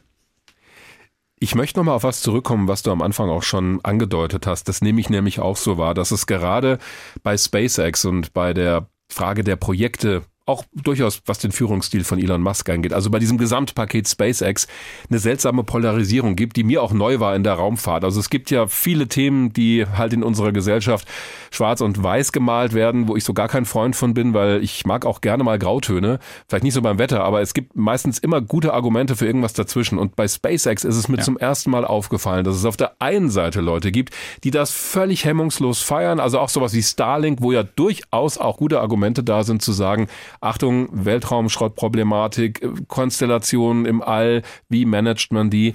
Und auf der anderen Seite gibt's dann die, die alles sofort verurteilen, wo auch nur der Name SpaceX draufsteht. Hast du eine Erklärung dafür, wie das zustande kommt? Weil am Ende reden wir hier über Raumfahrttechnik. Ja, es ist außergewöhnlich. Also erstens mal, ich hätte es nicht besser sagen können, als du es jetzt gerade formuliert hast und ich sehe es ganz genauso. Mir gefallen die Grautöne auch viel, viel lieber. Hm. Trotz dessen, dass ich mich zu 90 Prozent mit SpaceX äh, beschäftige, gehe ich sehr kritisch durchaus mit dem Thema um, sage auch immer mal wieder, dass es noch nicht fliegt und dass es noch nicht geschafft hat und dass das auch durchaus nicht klappen kann. Krieg dann auch immer sehr viel Gegenwind dafür, aber so ist es eben nun mal und so ist es auch realistisch meiner Meinung nach. Ich glaube, der Grund, warum der Musk so polarisiert, ist, weil er nicht nur, er macht ja nicht nur SpaceX. Er macht ja auch Tesla zum Beispiel. Und Tesla ist in Deutschland gerade speziell. Und da mögen wir hier vielleicht in so einer Blase leben in Deutschland. Ein Reizthema. Mhm. Wir sind ein großes Automobilbauerland. Und Tesla ist eine Gefahr für die deutsche Automobilindustrie. So langsam mausern wir uns und das ist auch sehr gut so. Aber das ist äh, schwierig und da kommt der Begriff Elon Musk auch drin vor. Und das wird natürlich dann auch übertragen auf die böse Mars-Rakete. Ich weiß nicht, wie oft ich äh, Schlagzeilen von verschiedensten Nachrichtenoutlets, deutschen äh, Nachrichtenoutlets gesehen habe. Ich möchte jetzt keine Namen nennen, die mich sehr gereizt haben, da vielleicht doch mal einen Kommentar abzugeben weil es eben so polarisierend auch verbreitet wird von den Medien. Man hört halt immer wieder von der Mars-Rakete, die schon wieder explodiert. Und ja, das sehr, sehr guter Punkt. Da kann ich mich gut dran erinnern. Und das habe ich bei mir selbst in meinem kleinen, feinen Twitter-Kanal auch gemerkt. Als dann eben so eine Meldung kam von einem hier nicht näher benannten Medium, wo es hieß, ja, SpaceX-Rakete explodiert. Was ja erstmal richtig war, weil die Starships sind ja nun mal zum Großteil explodiert. Das natürlich alles vorher geklappt hat, also das Flip-Manöver genau. oder zum Großteil geklappt hat genau. und der Landeanflug, das halt zum Schluss dieses Aufsetzen, was halt schon mal dazugehört bei einem Raumschiff, das wiederverwendet werden soll, dass das schiefgegangen ist. In der Gesamtschau natürlich ist es anders zu bewerten, das sehe ich ganz genauso, aber ja, also ich habe mich gewundert über diese Aufregung, weil faktisch war es nicht falsch. Es ist explodiert, nachdem es vorher ziemlich erfolgreich geflogen ist. Ja, das ist ein guter Punkt. Mhm. Man darf auch nicht vergessen, dass SpaceX der einzige Raketenbauer auf der Welt ist, bei dem es außergewöhnlich ist, wenn man eine Rakete nicht wiederverwenden kann. Mhm. Das stimmt, also ja, bei, bei den anderen bei allen ist es anderen ist es völlig normal, dass sie starten und dann verloren gehen. Und bei SpaceX ist es halt dann so, dass alle drumherum stehen und sagen, ah, schon wieder nicht gelandet, haha.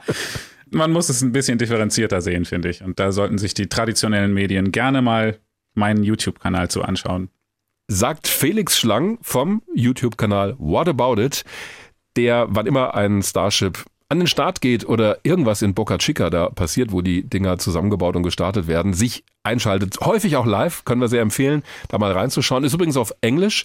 Er ist auch auf dem Weg in die USA, hat er uns erzählt, noch im Lauf dieses Jahres wahrscheinlich. Und deshalb freuen wir uns sehr, dass er die Zeit gefunden hat, hier in Weltraum Wagner mit uns zu sprechen. Felix, vielen Dank. Sehr, sehr gerne und vielen, vielen Dank. War ganz toll. Gerne wieder. Felix Schlang übrigens auch selber auf der anderen Seite der Scheibe gewesen, wie er uns mal gesagt hat. Also er war Techniker bei der Deutschen Welle, ist jetzt sozusagen auf die andere Seite gewechselt, macht selber diesen YouTube-Kanal. Können wir wirklich empfehlen, wenn ihr da tiefer einsteigen wollt. Da waren auch die beiden richtigen zusammen, gell? Mit dir und Felix Schlang. Ja. ja. Also ich finde super sympathischer Typ, muss ich auch mal sagen. Also das hat total Spaß mit ihm gemacht. Aber ich glaube, wenn ich euch gelassen hätte, ja. Ihr hättet euch auch noch stundenlang über irgendwelche Muttern oder Schrauben unterhalten können, die dem Ding verbaut sind. Vielleicht. Also. Aber dafür bist du ja da. Ja, weil ich halt tatsächlich wirklich dann auch neben der Technik sehr faszinierend so finde, diese Philosophie, die hinter SpaceX steckt. Ich finde tatsächlich auch so diese Punkte, die Felix angesprochen hat, sehr junge Mitarbeiterinnen, Mitarbeiter, aber auch sehr hohe Fluktuationen, weil die Leute halt äh, diese Belastung nicht durchhalten. Also finde ich schon auch Aspekte, die ich rund um dieses ganze Thema SpaceX und Elon Musk wahnsinnig spannend finde. Mhm. Neben den technischen Sachen. Warum? Naja, weil ich, weil mich schon auch das, was wir so ganz am Anfang hatten, wie tickt so ein Unternehmen? Mhm. Welche Bedeutung hat auch derjenige, der hinter so einem Unternehmen und hinter der Philosophie dieses Unternehmens steht? Welche Rolle spielt der? Aber was sind auch so die kritischen Punkte? Also Felix hat ja am Ende auch gesagt, naja, dass irgendwie Elon Musk gerade in Deutschland so kritischer gesehen wird, hat auch was mit der Autoindustrie und der Rolle der traditionellen Autoindustrie zu tun und dass Musk halt irgendwie mit Tesla auch echt eine Bedrohung ist. Und da habe ich so gedacht, ah, das fand ich zwar einen super interessanten Gedanken, der mir auch vorher nicht gekommen ist, mhm. aber ich finde es auf der anderen Seite schon so, ist mir ein bisschen wenig, ja, weil ich finde, da haben wir jetzt auch noch gar nicht drüber gesprochen, vieles an Musk, gerade an Musk und auch an seiner Philosophie, an Herausforderungen, an Innovationen ranzugehen, ist ja auch nicht so ganz unproblematisch. Also ich habe schon manchmal das Gefühl, da steckt auch so eine Wildwesten-Mentalität dahinter, so ein bisschen nach dem Motto erst schießen, dann reden. Wir hatten das bei der Folge über Starlink. Ja, ja? mir kam gerade der Gedanke, da hast du den gleichen Begriff verwendet. Also haben wir ja auch eben angedeutet in dem Interview mit Felix, ja. ja. Also Starlink, diese Kollisionsgefahr im Orbit mit den vielen, vielen Satelliten und dieser riesigen Satellitenkonstellation. Das war eigentlich erst ein Thema, als es zu einem beinahe Crash gekommen war. Das Stichwort Verschmutzung, was ja auch mit Starlink diskutiert wird. Da hat hat SpaceX jetzt nachgebessert, was die Satelliten angeht, aber auch erst nachdem es massive Kritik gab. Also du meinst die Lichtverschmutzung, sprich, wenn Astronomen und Astronominnen in den Weltraum schauen und Bilder von entfernten Galaxien aufnehmen wollen, dass da ständig diese Satelliten durchfliegen, Richtig. die wir dann als lange Striche auf den Aufnahmen sehen. Richtig. Das ist in der Tat ein riesen Thema und ein Aufreger in der ganzen Forschungslandschaft. Ja, das stimmt ja, schon. Genau. Und jetzt auch so rund um Tesla. Ich meine, haben wir ja auch eine Diskussion in Deutschland. Soll ja ein Tesla-Werk oder wird gerade gebaut in Brandenburg. Und da ist es halt auch so, dass Musk erstmal Fakten schafft, ja, um sich dann hinterher über die langsame Bürokratie zu beschweren. Ja. Ich habe mal so einen Auszug mitgebracht, den ich gestern gefunden habe aus der Wirtschaftswoche. Das ist ja nun eher eine Zeitung, die eher wirtschafts- und innovationsfreundlich ist. Aber da schreiben die zum Beispiel gerade so um diese Diskussion Tesla-Werk in Grünheide, also in Brandenburg und so dieses Vorgehen von Musk. Ich zitiere das mal gerade. Da macht es sich der Mars-Visionär ein bisschen einfach. Wer einem Projekt spontan eine Batteriefabrik hinzufügt, darf sich nicht wundern, wenn jemand nochmal Fragen stellt. Das haben Rechtsstaaten so an sich. Also von daher. Mm, also da sind ja jetzt ganz, ganz, ganz viele Aspekte in dem gewesen, was du gesagt hast. Übrigens bei vielen bin ich sehr deiner Meinung. Das habe ich auch bei der Starlink-Folge klar gemacht. Ich sehe das auch sehr kritisch, wenn jemand wie Elon Musk, und zwar wirklich eine einzige Firma, die Anzahl der funktionsfähigen Satelliten innerhalb von wenigen Jahren gerade mal verdoppelt da oben im All. Also Starlink besteht mittlerweile aus weit über 1000 Satelliten, die nur von SpaceX gestartet wurden und die ersten sind natürlich auch schon ausgefallen, denn wenn du so viele Satelliten baust, die können noch so gut sein, Technik versagt halt auch mal. Und ich glaube schon, dass man solche Konstellationen, um auf dein erstes Argument mal einzugehen, dass man die managen und steuern kann. Die Satelliten haben ja auch teilautonome Systeme, die dann ausweichen würden, wenn klar ist, da gibt's eine Kollisionsgefahr, eine Wahrscheinlichkeit. Die Bodenstation muss das sehr gut im Blick haben. Solange ich die steuern kann, wird das bis zum gewissen Grad sicher gehen. Aber das Problem ist, ich kann sie eben nicht mehr alle steuern, denn es werden irgendwann welche kaputt gehen. Und dann muss klar sein, dieser Satellit, der dann langsam immer weiter nach unten kommt wegen der Restreibung der Atmosphäre, die da noch ist, in etwa 500 Kilometern Höhe. Das heißt, die kommen irgendwann runter. Nur bis sie irgendwann runterkommen, durchfliegen sie alle Umlaufbahnen darunter. Und da sind sie eine Kollisionsgefahr für alle anderen Satelliten. Und die müssen dann ausweichen. Das muss ich sehr gut überwachen. Ich brauche eine offene Kommunikation gegenüber allen Satellitenbetreibern, die da unterwegs sind. Abgesehen natürlich auch von so Dingen wie der internationalen Raumstation, auch wenn die Wahrscheinlichkeit sehr gering ist, aber je mehr auf einer bestimmten Umlaufhöhe und in einer bestimmten Umlaufebene herumfliegt, desto größer ist die Kollisionsgefahr. Dann die Geschichte mit der Astronomie. Und da muss ich sagen, okay, inzwischen, die sind ja auch lernfähig bei SpaceX. Inzwischen sind diese Satelliten mit bestimmten, ja, wir können sagen, Sonnenblenden ausgestattet, die die Reflexion des Sonnenlichts zur Erde reduzieren. Natürlich sind sie dann in guten Teleskopen natürlich noch sichtbar. Aber das zeigt zumindest, dass sie dialogbereit sind. Die haben ja auch mit der astronomischen Community in den USA geredet. Aber natürlich, das ist kritisch zu sehen, was Elon Musk da zum einen sagt, weil was er sagt, wird wahrgenommen, hat eine Wirkung und was sein Unternehmen machen. Aber ich finde, und deswegen habe ich so kurz gezuckt, als du gerade das Zitat vorgelesen hast. Ich meine, da geht es um Tesla und dann wird, glaube ich, wie wurde das genannt, der Mars-Visionär oder ja. ja? Ah. So, das hat, sorry, also da bin ich schon bei Felix. Das eine hat mit dem anderen erstmal nichts zu tun. Also, dass der Raketen baut, die zum Mars fliegen, kann er machen. Das kann man kritisch sehen. Auch da kann man ja äh, Argumente finden, warum das jetzt gut oder schlecht ist. Aber das hat nichts mit Tesla zu tun, nur weil der Chef auch Elon Musk heißt. Also dieser Reflex, ich meine, wir kennen den ja im Journalismus, dass man Leuten so ein Label anhängt, der Mars-Visionär oder der Tech-Gigant oder ich weiß es nicht, der Olli Günther. ja, also ich will. Krasses Label. Ja, ich will nur sagen, das ist vielleicht nicht so intendiert gewesen, weil man ist so schnell dabei zu sagen, ja, jetzt ja. kommt der Mars-Visionär da an und baut so eine Fabrik, wo er will. Ich will es nicht schmälern, deine Kritik, denn ich finde auch, es gibt rechtsstaatliche Aspekte, es gibt auch einen Riesenunterschied von Firmen in den USA und hier in Deutschland oder in Europa, sehen wir bei dem ganzen Bereich Internet und Social Media und die Frage, wer hat eigentlich die Kontrolle über die Daten und habe ich die als Nutzerin und Nutzer eigentlich noch? Und das spielt natürlich bei so einem Unternehmen mit rein, denn die haben eine andere Philosophie, eine völlig andere. Also sehe ich ein bisschen kritischer an dem Punkt als du, weil ich glaube, dass der Erfolg von Tesla und der Erfolg von SpaceX schon auf eine ähnliche Philosophie zurückgeht. Von daher sehe ich da auch eine Verbindung. Jetzt, um nochmal auf das Zitat von der Wirtschaftswoche zurückzukommen. Aber mein Verhältnis ist ja auch ambivalent. Also zu Beginn unserer Folge habe ich ja selber gesagt, das ist revolutionär und mischt diese Oldschool-Raumfahrt irgendwie auf. Mhm. Das finde ich ja auch an SpaceX und an Musk absolut bewundernswert. Ich kann auch total verstehen, die, diese Ausstrahlung, die er als Unternehmer hat, mhm. ja. Aber es gibt halt auch so ein paar Schattenseiten dieser Medaille. Also ich glaube schon, dass diese Mentalität erstmal ist, wie gesagt, erst schießen, dann reden. Das gehört wahrscheinlich zu dem Erfolg dazu, aber heißt halt auch, dass dieser Erfolg auf der anderen Seite schon auch einen hohen Preis hat, den man einkalkulieren muss. Das ist eigentlich alles, was ich sagen will. Also dieses, ich tue mich ein bisschen schwer mit dem, das haben wir ja auch in dem Interview mit Felix schon mal angesprochen, mit dem Überhöhen dieser Figur Elon Musk und mit dem Überhöhen dieser SpaceX-Philosophie bei all den, wie ich ja selber schon gesagt habe, aus meiner Sicht extrem positiven, innovativen Prozessen, die angesteuert werden.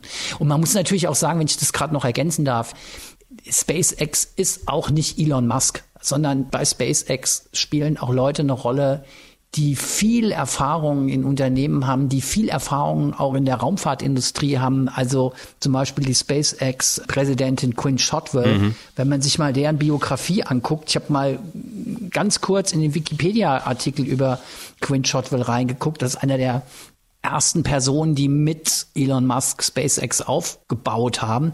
Er hat sie, glaube ich, als elfte Mitarbeiterin, Mitarbeiter, Mitarbeiterin überhaupt eingestellt.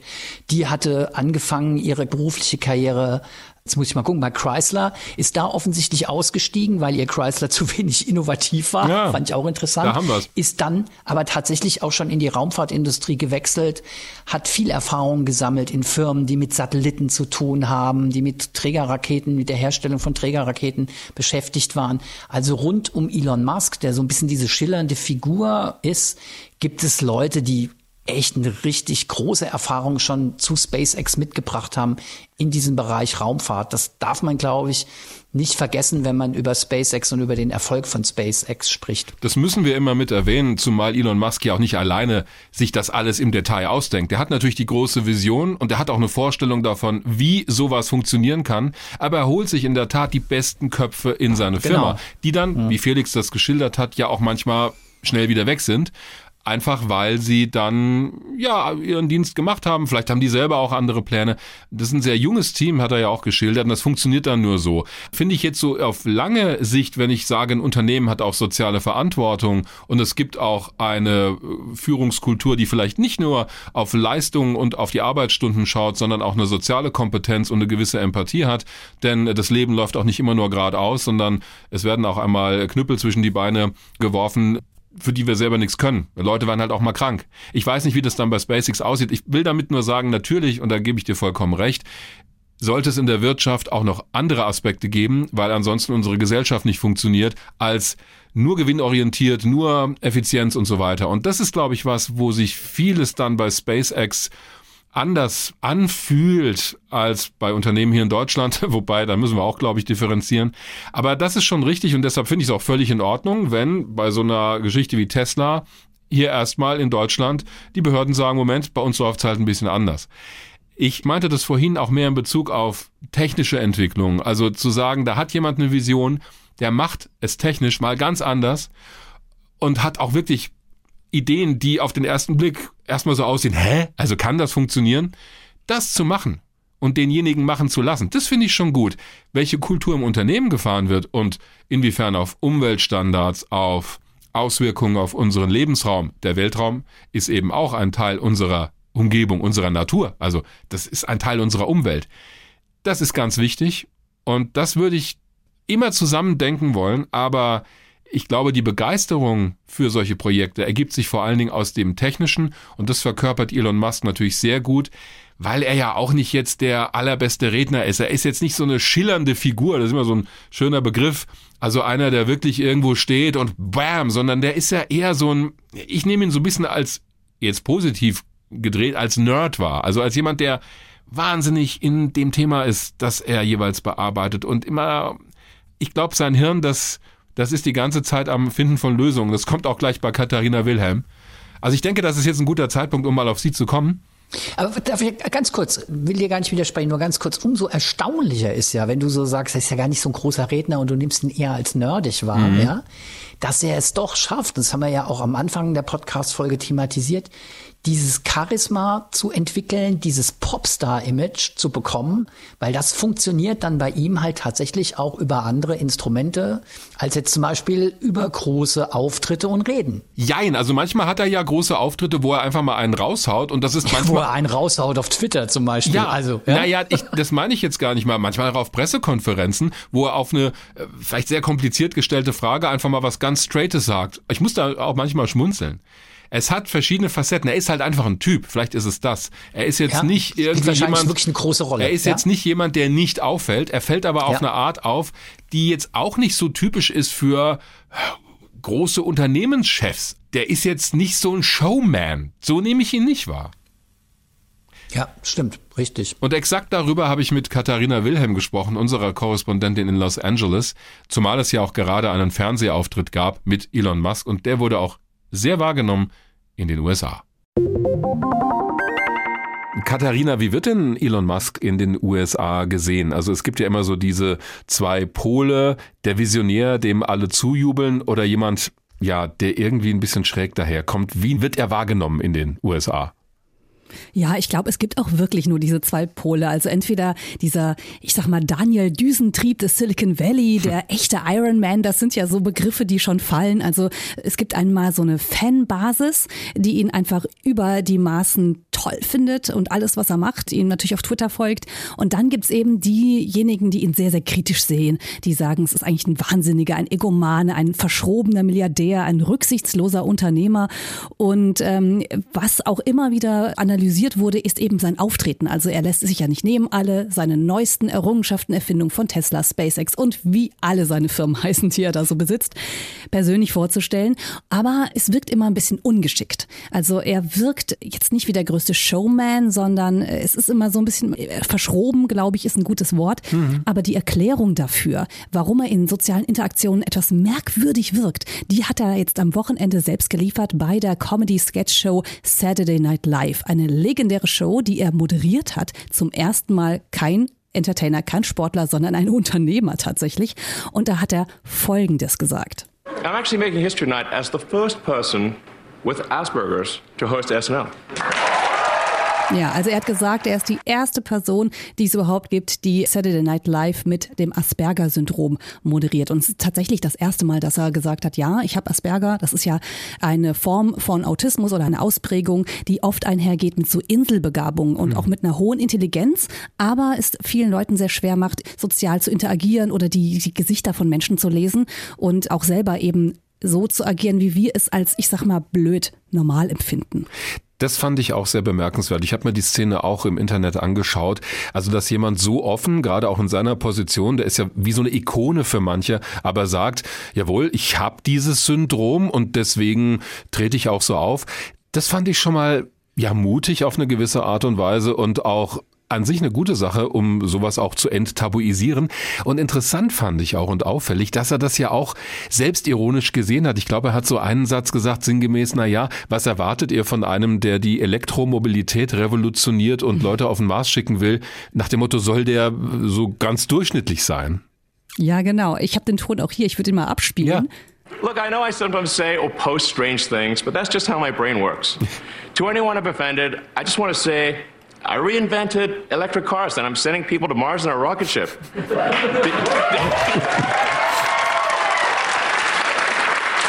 Did you think I was also going to be a chill, normal dude? Genau, habt ihr gedacht, ich bin ein ganz normaler, gechillter, normaler Typ.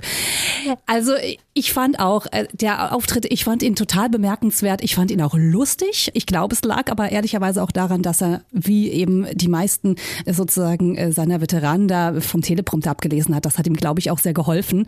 Hm. Also er musste da nicht improvisieren. In diesem Ton, das fand ich auch nochmal spannend, hat er sich ja aber sehr konkret auch auf etwas bezogen, was ihm immer wieder angelastet wird, nämlich sein Auftreten bei Twitter.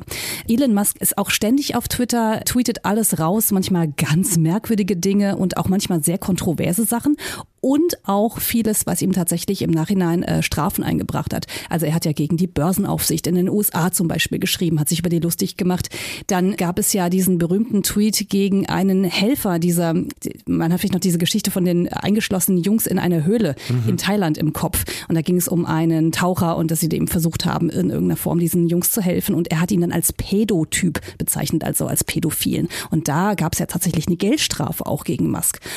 Und ich glaube, er hat versucht, das so ein bisschen zu entschuldigen mit seiner äh, komischen Art, vielleicht auch einem komischen Humor, man weiß es nicht so richtig. Und darauf bezog sich tatsächlich auch dieses eben gehörte Zitat. Ist das dann jetzt ein Thema in den USA? Also wird dieser Auftritt auch irgendwie diskutiert oder sagen die Leute halt, ja gut, egal? Nee, das wird schon diskutiert, auch kontrovers diskutiert. Und die einen sagen, hey, das war ja viel lustiger als gedacht. Er hat auch die Quote anscheinend ein bisschen nach oben getrieben. Also es war wohl so die dritterfolgreichste Show von Saturday Night Live. Und dann gibt's aber eben auch die anderen, die sagen, das ist eigentlich nicht okay. Das ist einer der reichsten Menschen der Welt, auch einer der mächtigsten Menschen der Welt. Das ist ein kontroverser Typ, ein Unternehmer, der rücksichtslos ist, der keine Rücksicht nimmt auf seine Arbeitnehmer, teilweise ein, naja, Corona-Leugner, so weit würde ich noch nicht gehen, aber jemand, der auf jeden Fall sehr große Probleme hatte, zum Beispiel mit der kalifornischen Reaktion auf die Corona-Krise, der da auch Klagen und Gerichtsverfahren geführt hat, weil er nämlich seine Tesla-Fabrik aufhaben wollte. Also er wollte da produzieren, obwohl ihm das eigentlich untersagt worden war. Mhm. Muss man so jemanden eine Bühne bieten? Ist das überhaupt in Ordnung? Dürfen wir über den lachen? Also das wird schon diskutiert in den USA. Das ist ein ganz spannender Punkt, wie ich finde, denn da gab es in der Tat dieses Beispiel, dass Elon Musk sinngemäß gesagt hat, naja, die Angst vor Corona, das sei irgendwie übertrieben oder dumm.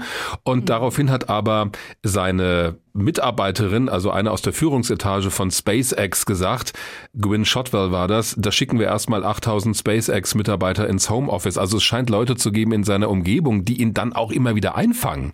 Das glaube ich auch, das muss auch sein. Da gab es ja diesen berühmten Anruf, da hat er ja sogar gesagt, diese Maßnahmen seien aus seiner Sicht faschistisch, die Kalifornien hier vornehmen würde. Also ich habe manchmal habe ich das Gefühl, er plappert dann eben alles so aus und manchmal holt das dann wieder zurück. Ich glaube, das ist eben auch ein, eine Form seiner Persönlichkeit, aber es hat sicherlich auch was mit seinem Erfolg zu tun. Also wie viele Leute halten dich auch zurück, wenn du eben so reich und so mächtig bist?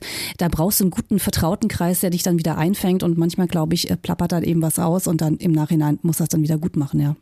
Dieses Polarisieren, also Leute, die Elon Musk zujubeln und auf der anderen Seite diejenigen, die ihn irgendwie in Grund und Boden reden und beschimpfen wollen, das habe ich auch immer wieder beobachtet, hatten wir vorhin auch im Gespräch mit dem YouTuber Felix Schlang, der sich mehr auf die technische Seite bezieht, aber da hatten wir es eben auch, das scheint sehr stark zu polarisieren.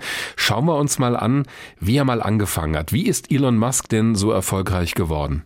Also geboren ist er ja in Südafrika und ich versuche das mal zusammenzukürzen, denn sein Leben, das hat ja schon mehrere Bücher im Prinzip gefüllt. Ja. Also Südafrika hat es angefangen in jungen Jahren, da hat er schon ein Computerspiel programmiert, sogar einen Preis dafür gewonnen. Fürs Studium ging es dann Richtung Nordamerika, Kanada, dann in Silicon Valley. 1996 hat er dann Zip2 erfunden, das ist eine Art Google Maps Vorstufe, die er dann verkauft hat und mal eben 22 Millionen US-Dollar damit gemacht hat. Und das Geld hat er dann mitgenommen in den Bezahldienst PayPal gesteckt, den wir natürlich auch kennen, der auch recht erfolgreich geworden ist. Also sein nächstes ganz großes Unternehmen. Und PayPal wurde dann für 1,5 Milliarden US-Dollar gekauft. Elon Musk war der größte Anteilseigner und konnte sich dann logischerweise über eine schicke Summe freuen. Und mit diesem Geld hat er dann im Prinzip angefangen, so seine Lieblings- und Herzensprojekte aufzubauen. Also Tesla natürlich, also die Elektroautofirma SpaceX, eine Firma, die private Raumfahrt betreibt und im Prinzip der NASA zuarbeitet, aber auch viel Konkurrenz Konkurrenz natürlich darstellt. Solar City, da geht es nochmal um das äh, ganze Thema Energiegewinnung. Die Boring Company, die Löcher bohrt, um den schlimmen Verkehr in Los Angeles erträglicher zu machen. Also er hat ja unglaublich viele Unternehmen gegründet, auch viele, die erstmal gar nicht so wahnsinnig gewinnbringend waren, muss man auch sagen. Das klingt jetzt so, als sei das eine Riesenerfolgsgeschichte gewesen von Anfang bis Ende, aber es gab ja auch bei Tesla gerade am Anfang riesige Probleme und häufig wird gesagt, mhm. also wurde damals gesagt, das Unternehmen hat eh keine Zukunft, die gehen irgendwann pleite. Also so ganz geradlinig schien der Weg dann doch nicht gewesen zu sein manchmal.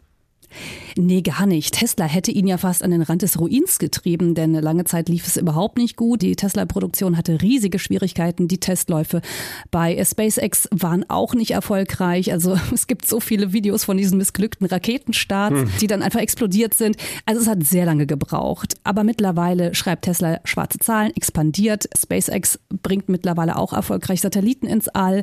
Das Internet im Weltraum wird vorangetrieben, auch dank ihm. Also äh, es ist natürlich natürlich eine Erfolgsgeschichte mit langem Atem und eigentlich auch eine Erfolgsgeschichte, die nur funktioniert, weil er selbst immer wieder Geld hineingesteckt hat und weil er auch daran geglaubt hat. Und ich glaube, genau das macht die Faszination aus. Dieser unbedingte Wille. Er sagt ja von sich selbst, er ist kein Unternehmer, er ist Ingenieur. Er sitzt zu Hause, er macht seine Zeichnungen, er arbeitet ganz konzentriert eben an der technischen Seite seiner vielen Firmen und Erfindungen. Und er glaubt daran, weil er das bemessen kann, weil er das nachvollziehbar macht für sich.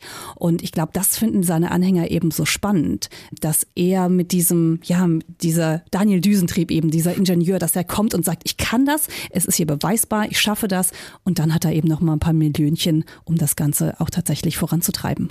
Wobei sich Elon Musk immer wieder auch gerne mit Behörden anlegt in den USA. Da gab es zum Beispiel vor kurzem die Auseinandersetzung mit der FAA, also der Nationalen Luftaufsichtsbehörde, die ihm ja für sein Starship nur widerwillig Startgenehmigungen erteilt hat. Das ging dann immer hin und her. Auch da haben sich wieder Fans und Gegner geäußert, da ist Twitter wieder fast geplatzt. Wie kommt das denn an, dass er manchmal, ja, zumindest hat es ja den Anschein, dass er manchmal macht, was er will? Ja, ich glaube, das ist einfach dieser Ausdruck von großem Starrsinn und dass ihn kaum etwas davon abbringen möchte, wenn er das gut findet. Wir haben es ja auch eben hier erlebt mit den kalifornischen Behörden. Er wollte unbedingt das Tesla-Werk, dass das eben produziert, auch in der Corona-Krise. Und er hat letzten Endes geklagt und man hat sich dann tatsächlich geeinigt. Und das fand ich auch erstaunlich, denn Kalifornien war einer der Bundesstaaten, die unglaublich hart waren in der Corona-Krise, wo teilweise gar nichts ging. Und äh, man muss sich schon wundern, warum funktioniert es dann eben trotzdem. Und ich glaube, es liegt letzten Endes daran, daran, dass sie wissen, Tesla bringt Jobs, ähm, der bringt hier wirtschaftlichen Wohlstand und er hat eben auch etwas in der Hinterhand. Er hat ja mal wieder gedroht, zum Beispiel mit Tesla nach Nevada zu gehen oder nach Texas zu ziehen. Also tatsächlich diese Wirtschaftskraft hier abzuziehen. Und da muss ich sagen, sind die Behörden auch teilweise eingeknickt. Hm. Hier in Deutschland wird es ja auch häufig kritisch gesehen. Wir haben ja in Brandenburg diese Riesenbaustelle, wo ein Tesla-Werk entstehen soll. Und auch da gibt's viel Kritik. Also nicht nur wegen der Bäume, die dafür gerodet werden oder wegen des Grundwassers, das dann auch angezapft wird, sondern eben auch, was die Arbeitsbedingungen bei Tesla angeht. Also sowas wie Betriebsräte oder Gewerkschaften, wird immer wieder gesagt, scheint nicht so beliebt zu sein bei Elon Musk. Stimmt das denn? Ja, ja, das stimmt. Hm. Und man kann es sich ja auch anschauen. Also es gibt immer wieder diese kritischen Stimmen und Elon Musk bzw. Tesla, die arbeiten jetzt ja auch schon mit deutschen Firmen zusammen. Da geht es um Zulieferungsteile. Und auch da gab es schon immer wieder Kritik daran, was erwartet wird. Das liegt auch wieder begründet, glaube ich, in der Persönlichkeit von Elon Musk. Er ist natürlich ein Workaholic. Es gibt diese Anekdote von einer Mitarbeiterin, die gesagt hat, sie bräuchte mal eine Auszeit und er dann letzten Endes meinte, ja, dann kannst du im Prinzip deine Sachen nehmen, ich mache den Job sozusagen für dich mit, hm. musst nicht mehr wiederkommen, so ungefähr. Warum braucht man eine Auszeit? Er braucht die offensichtlich nicht. Sein Hirn rattert Tag und Nacht, ist unglaublich produktiv und ich glaube, ihm fehlt auch ein Verständnis dafür, dass nicht alle Menschen so agieren. Er macht ja auch einen Witz daraus, ne? Also er sagt ja auch, äh, ich glaube, das war auch bei Saturday Night Live äh, im Prinzip so ein Spruch von wegen, ich versuche mich hier in meiner menschlichen Hülle mal gerade zu präsentieren und ich komme jetzt mal sozusagen zu euch Erdlingen hm. und lasse mich hier herab er inszeniert sich natürlich so ein bisschen als das Alien. Er glaubt ja auch, dass die Welt vielleicht äh, eine Parallelwelt äh, aus Parallelwelten existiert oder dass äh, schon irgendwelche maschinelle Intelligenz uns übernommen hat und so weiter und so fort. Er spielt mhm. eben auch damit, dass er so ein bisschen über allen anderen steht. Mhm. Aber das ist natürlich ein Problem, wenn man ein Mitarbeiter seiner Firma ist und dann halt beispielsweise einen schlechten Arbeitsschutz hat. Seine Vision allerdings, und da rattert sein Hirn wahrscheinlich auch ständig in diese Richtung, ist ja, irgendwann den Mars zu besiedeln, also uns zu einer multiplanetaren Spezies zu machen, wie er das mhm. immer nennt. Welche Rolle spielen denn diese Visionen von einer Besiedlung des Mars in den USA momentan? Also die werden natürlich auch hier wild diskutiert. Es gibt unter seinen Anhängern natürlich glühende Fans, die, äh, die sich sehr darauf freuen und auch wirklich sehr daran glauben, dass das eines Tages so sein wird. Man muss natürlich sagen, das ist natürlich, das weiß er selbst, viele Schritte voraus. Wir brauchen ja erstmal diese Station auf dem Mond. Von dort aus will man dann weiter in, zum Mars. Aber es gibt auch kritische Stimmen, auch von Wissenschaftlern, auch von Wissenschaftlern übrigens aus seinem Team, die er rangeholt hat, die sagen, na ja, es ist doch ein bisschen komplizierter als er das uns immer gerne glauben macht. Gerade erst zuletzt war eben auch wieder von Gegenstimmen zu hören, die sagten, ja, dass Menschen mal irgendwann auf dem Mars landen, das halten wir schon für wahrscheinlich, aber eine Besiedlung des Mars, hm. das ist echt ein Riesenprojekt, das A, wenn überhaupt Jahrzehnte dauert, ja. wenn nicht länger und unglaublich schwierig ist. Und dann gibt es natürlich auch mal wieder die Kritik, die sagt, äh, mein Gott, das sind eben Milliarden, die da verpulvert werden. Was ist dann eigentlich mit dem Geld hier? Hm. Und Elon Musk ist ja so wie Jeff Bezos beispielsweise und viele andere Milliardäre eigentlich in der Lage, äh, einen großen Teil des Welthungers einfach mit seinem Privatvermögen zu beseitigen. Und da gibt's immer wieder Kritik von Menschenrechtsorganisationen, die sagen, warum gucken wir überhaupt zum Mars, warum in die Sterne, warum versuchen wir nicht die Probleme hier auf der Erde zu lösen? Auch die Diskussion ist wahrscheinlich so alt wie die Raumfahrt selbst. Das gab's ja hm. sogar schon damals bei der Mondlandung bei der ersten, wo Leute gefragt haben, wir können Menschen auf den Mond schießen, aber wir können den Hunger auf der Erde nicht richtig bekämpfen. Jetzt hast du gerade schon angesprochen, er ist ja nicht alleine Elon Musk mit diesem Traum raus ins All zu fliegen oder der Menschheit diese Technologie zur Verfügung zu stellen. Das haben wir gesehen, als es jetzt um die Vergabe des Auftrags der NASA ging für die nächste Mondlandefähre. Die wurde ja auf Basis des Starship entwickelt oder soll entwickelt werden, noch fliegt es ja nicht. Und da hat die NASA gesagt, okay, wir geben SpaceX den alleinigen Auftrag. Andere, wie zum Beispiel Blue Origin, die Firma von Jeff Bezos, sind da leer ausgegangen. Das ärgert die auch. Erleben wir da gerade sowas, weil auch der hat ja nun jede Menge Geld mit Amazon. Erleben wir da sowas wie ein Wettrennen der Milliardäre ins All? Ja, absolut. Und das geht schon einige ganze Zeit so. Und wir dürfen nicht vergessen, es gibt ja dann noch einen, Richard Branson zum Beispiel. Der ja. hat ja auch mit Virgin Galactic eine eigene Firma. Da geht's um unterschiedliche Dinge, was die eben möchten. Also A, Elon Musk ist ganz weit vorne mit dem Thema Marsbesiedlung und überhaupt nochmal Missionen auch zum Mond. Jeff Bezos und Richard Branson geht's auch ganz stark um das Thema Weltraumtourismus. Ich fand es selbst ganz spannend, als ich da ein bisschen recherchiert habe und mich gefragt habe, ist da überhaupt Geld drin? Das ist doch irre teuer. Wer zahlt das? Aber ja, in den USA, äh, ein Land der Milliardäre und Millionäre, hast du tatsächlich zahlungskräftiges Publikum, die auch durchaus mal ihre, was weiß ich, wie viel Dollar dahin blättern würden. Ja, für uns um, wird's ein bisschen eng, aber in den USA kann ich mir vorstellen, gibt's Leute, die sowas einfach auf der hohen Kante haben. Ja, und äh, das ist tatsächlich ein, ein Modell, äh, das hier äh, stark vorangetrieben wird von Jeff Bezos, natürlich von Richard Branson und das ist natürlich auch ein Wettlauf. Hm. Da geht's eben um, ich, es geht halt natürlich um viel mehr. Es geht um einen technischen Vorsprung. Es geht so um diesen technischen Wettkampf auch untereinander. Wer ist jetzt hier der Beste? Wer kann seine Milliarden am besten anlegen? Der Gedanke kam mir auch gerade. Das wird manchmal so kolportiert. Da sind halt ein paar Männer, die, weiß ich nicht, zeigen wollen, wer es besser kann. Oder ist das jetzt zu holzschnittartig? mein, mein Auto, meine Yacht, ja. mein Spaceship und so weiter und so fort. Ach ja, es ist, glaube ich, schon auch ein bisschen das. Auf der anderen Seite, es geht dann auch, glaube ich, nochmal um das größere Ganze, weil auch die NASA hat natürlich ein Interesse daran, dass eben diese Projekte Projekte erfolgreich sind, das spart denen letzten Endes sehr viel Geld, mhm. weil die private Raumfahrt günstiger ist teilweise für die. Bloß die machen eben die ganzen Tests und für die, da muss dann die NASA quasi keine Ressourcen dann reinstecken. Es geht dann aber auch um das größere Ganze, nämlich auch um den Wettlauf zum Beispiel mit China, die ja sich ja ganz stark eingebracht haben, auch wieder ins Weltraumgeschäft. Und natürlich ist die NASA oder die USA daran interessiert, da Nummer eins zu sein, zu bleiben. Und äh, deswegen befördert man natürlich auch gerne diesen Wettkampf untereinander. Sagt Katharina Wilhelm, unsere Korrespondentin im Studio Los Angeles. Vielen Dank. Bitteschön. To the moon, würde jetzt Elon Musk sagen. das glaube ich sofort, ja. Oder im Zweifelsfall Mars, ja. Da hört es ja nicht auf. Ja, das ist richtig. Einen Aspekt, den sie genannt hat, finde ich auch nochmal ganz spannend. Dieses Wettrennen der Milliardäre ins All. Das ist ja auch nochmal sowas, wo ich ein bisschen die Nase rümpfe und denke, wird der Weltraum jetzt zum Spielplatz für Superreiche? Wir haben ja auch noch eine Folge vor über Weltraumtourismus und da ist es für mich auch ein Thema. Also, bislang ist der Weltraum für uns eine Umgebung, die wir nutzen für Anwendungen, für Forschung, um neue Grenzen zu überschreiten, die wir bislang noch nicht überschritten haben. Es ist auch ein Raum für Romantik und für den Blick in den Sternenhimmel einfach so. Und dass da jetzt Leute, die halt verdammt viel Geld haben, sagen, cool, kaufe ich mir einen Sitz in der Raumkapsel, flieg da hoch. Ja, solange sie den Betrieb da oben nicht stören, vor allem nicht auf der ISS. Also da bin ich ein bisschen, da bin ich jetzt so ein bisschen pinzig, gebe ich zu. Weil ich das denke, wenn die das schon machen wollen, dann sollen sie doch bitte auch eine private Infrastruktur oben aufbauen und keinen stören. Das ist ein Aspekt, der aber interessant ist, weil das vergleichen manche mit den Anfangstagen der Luftfahrt, wo ja auch Unternehmer zum Teil oder einfach Enthusiasten ihr Ding gemacht haben und am Ende ist eine weltweite Industrie draus geworden mit, wenn nicht gerade Corona ist, einem ständigen Verkehr zwischen den Kontinenten mit Passagierflugzeugen. Also die Welt ist dadurch kleiner geworden für uns. Wir können eigentlich überall hinreisen und das ist, glaube ich, auch langfristig, dass der Weltraum rückt uns halt auch immer näher. Zumindest der Weltraum in der näheren Umgebung der Erde. Aber auch ein Aspekt, der wichtig ist, also gibt es halt ein paar, die es halt einfach sich leisten können.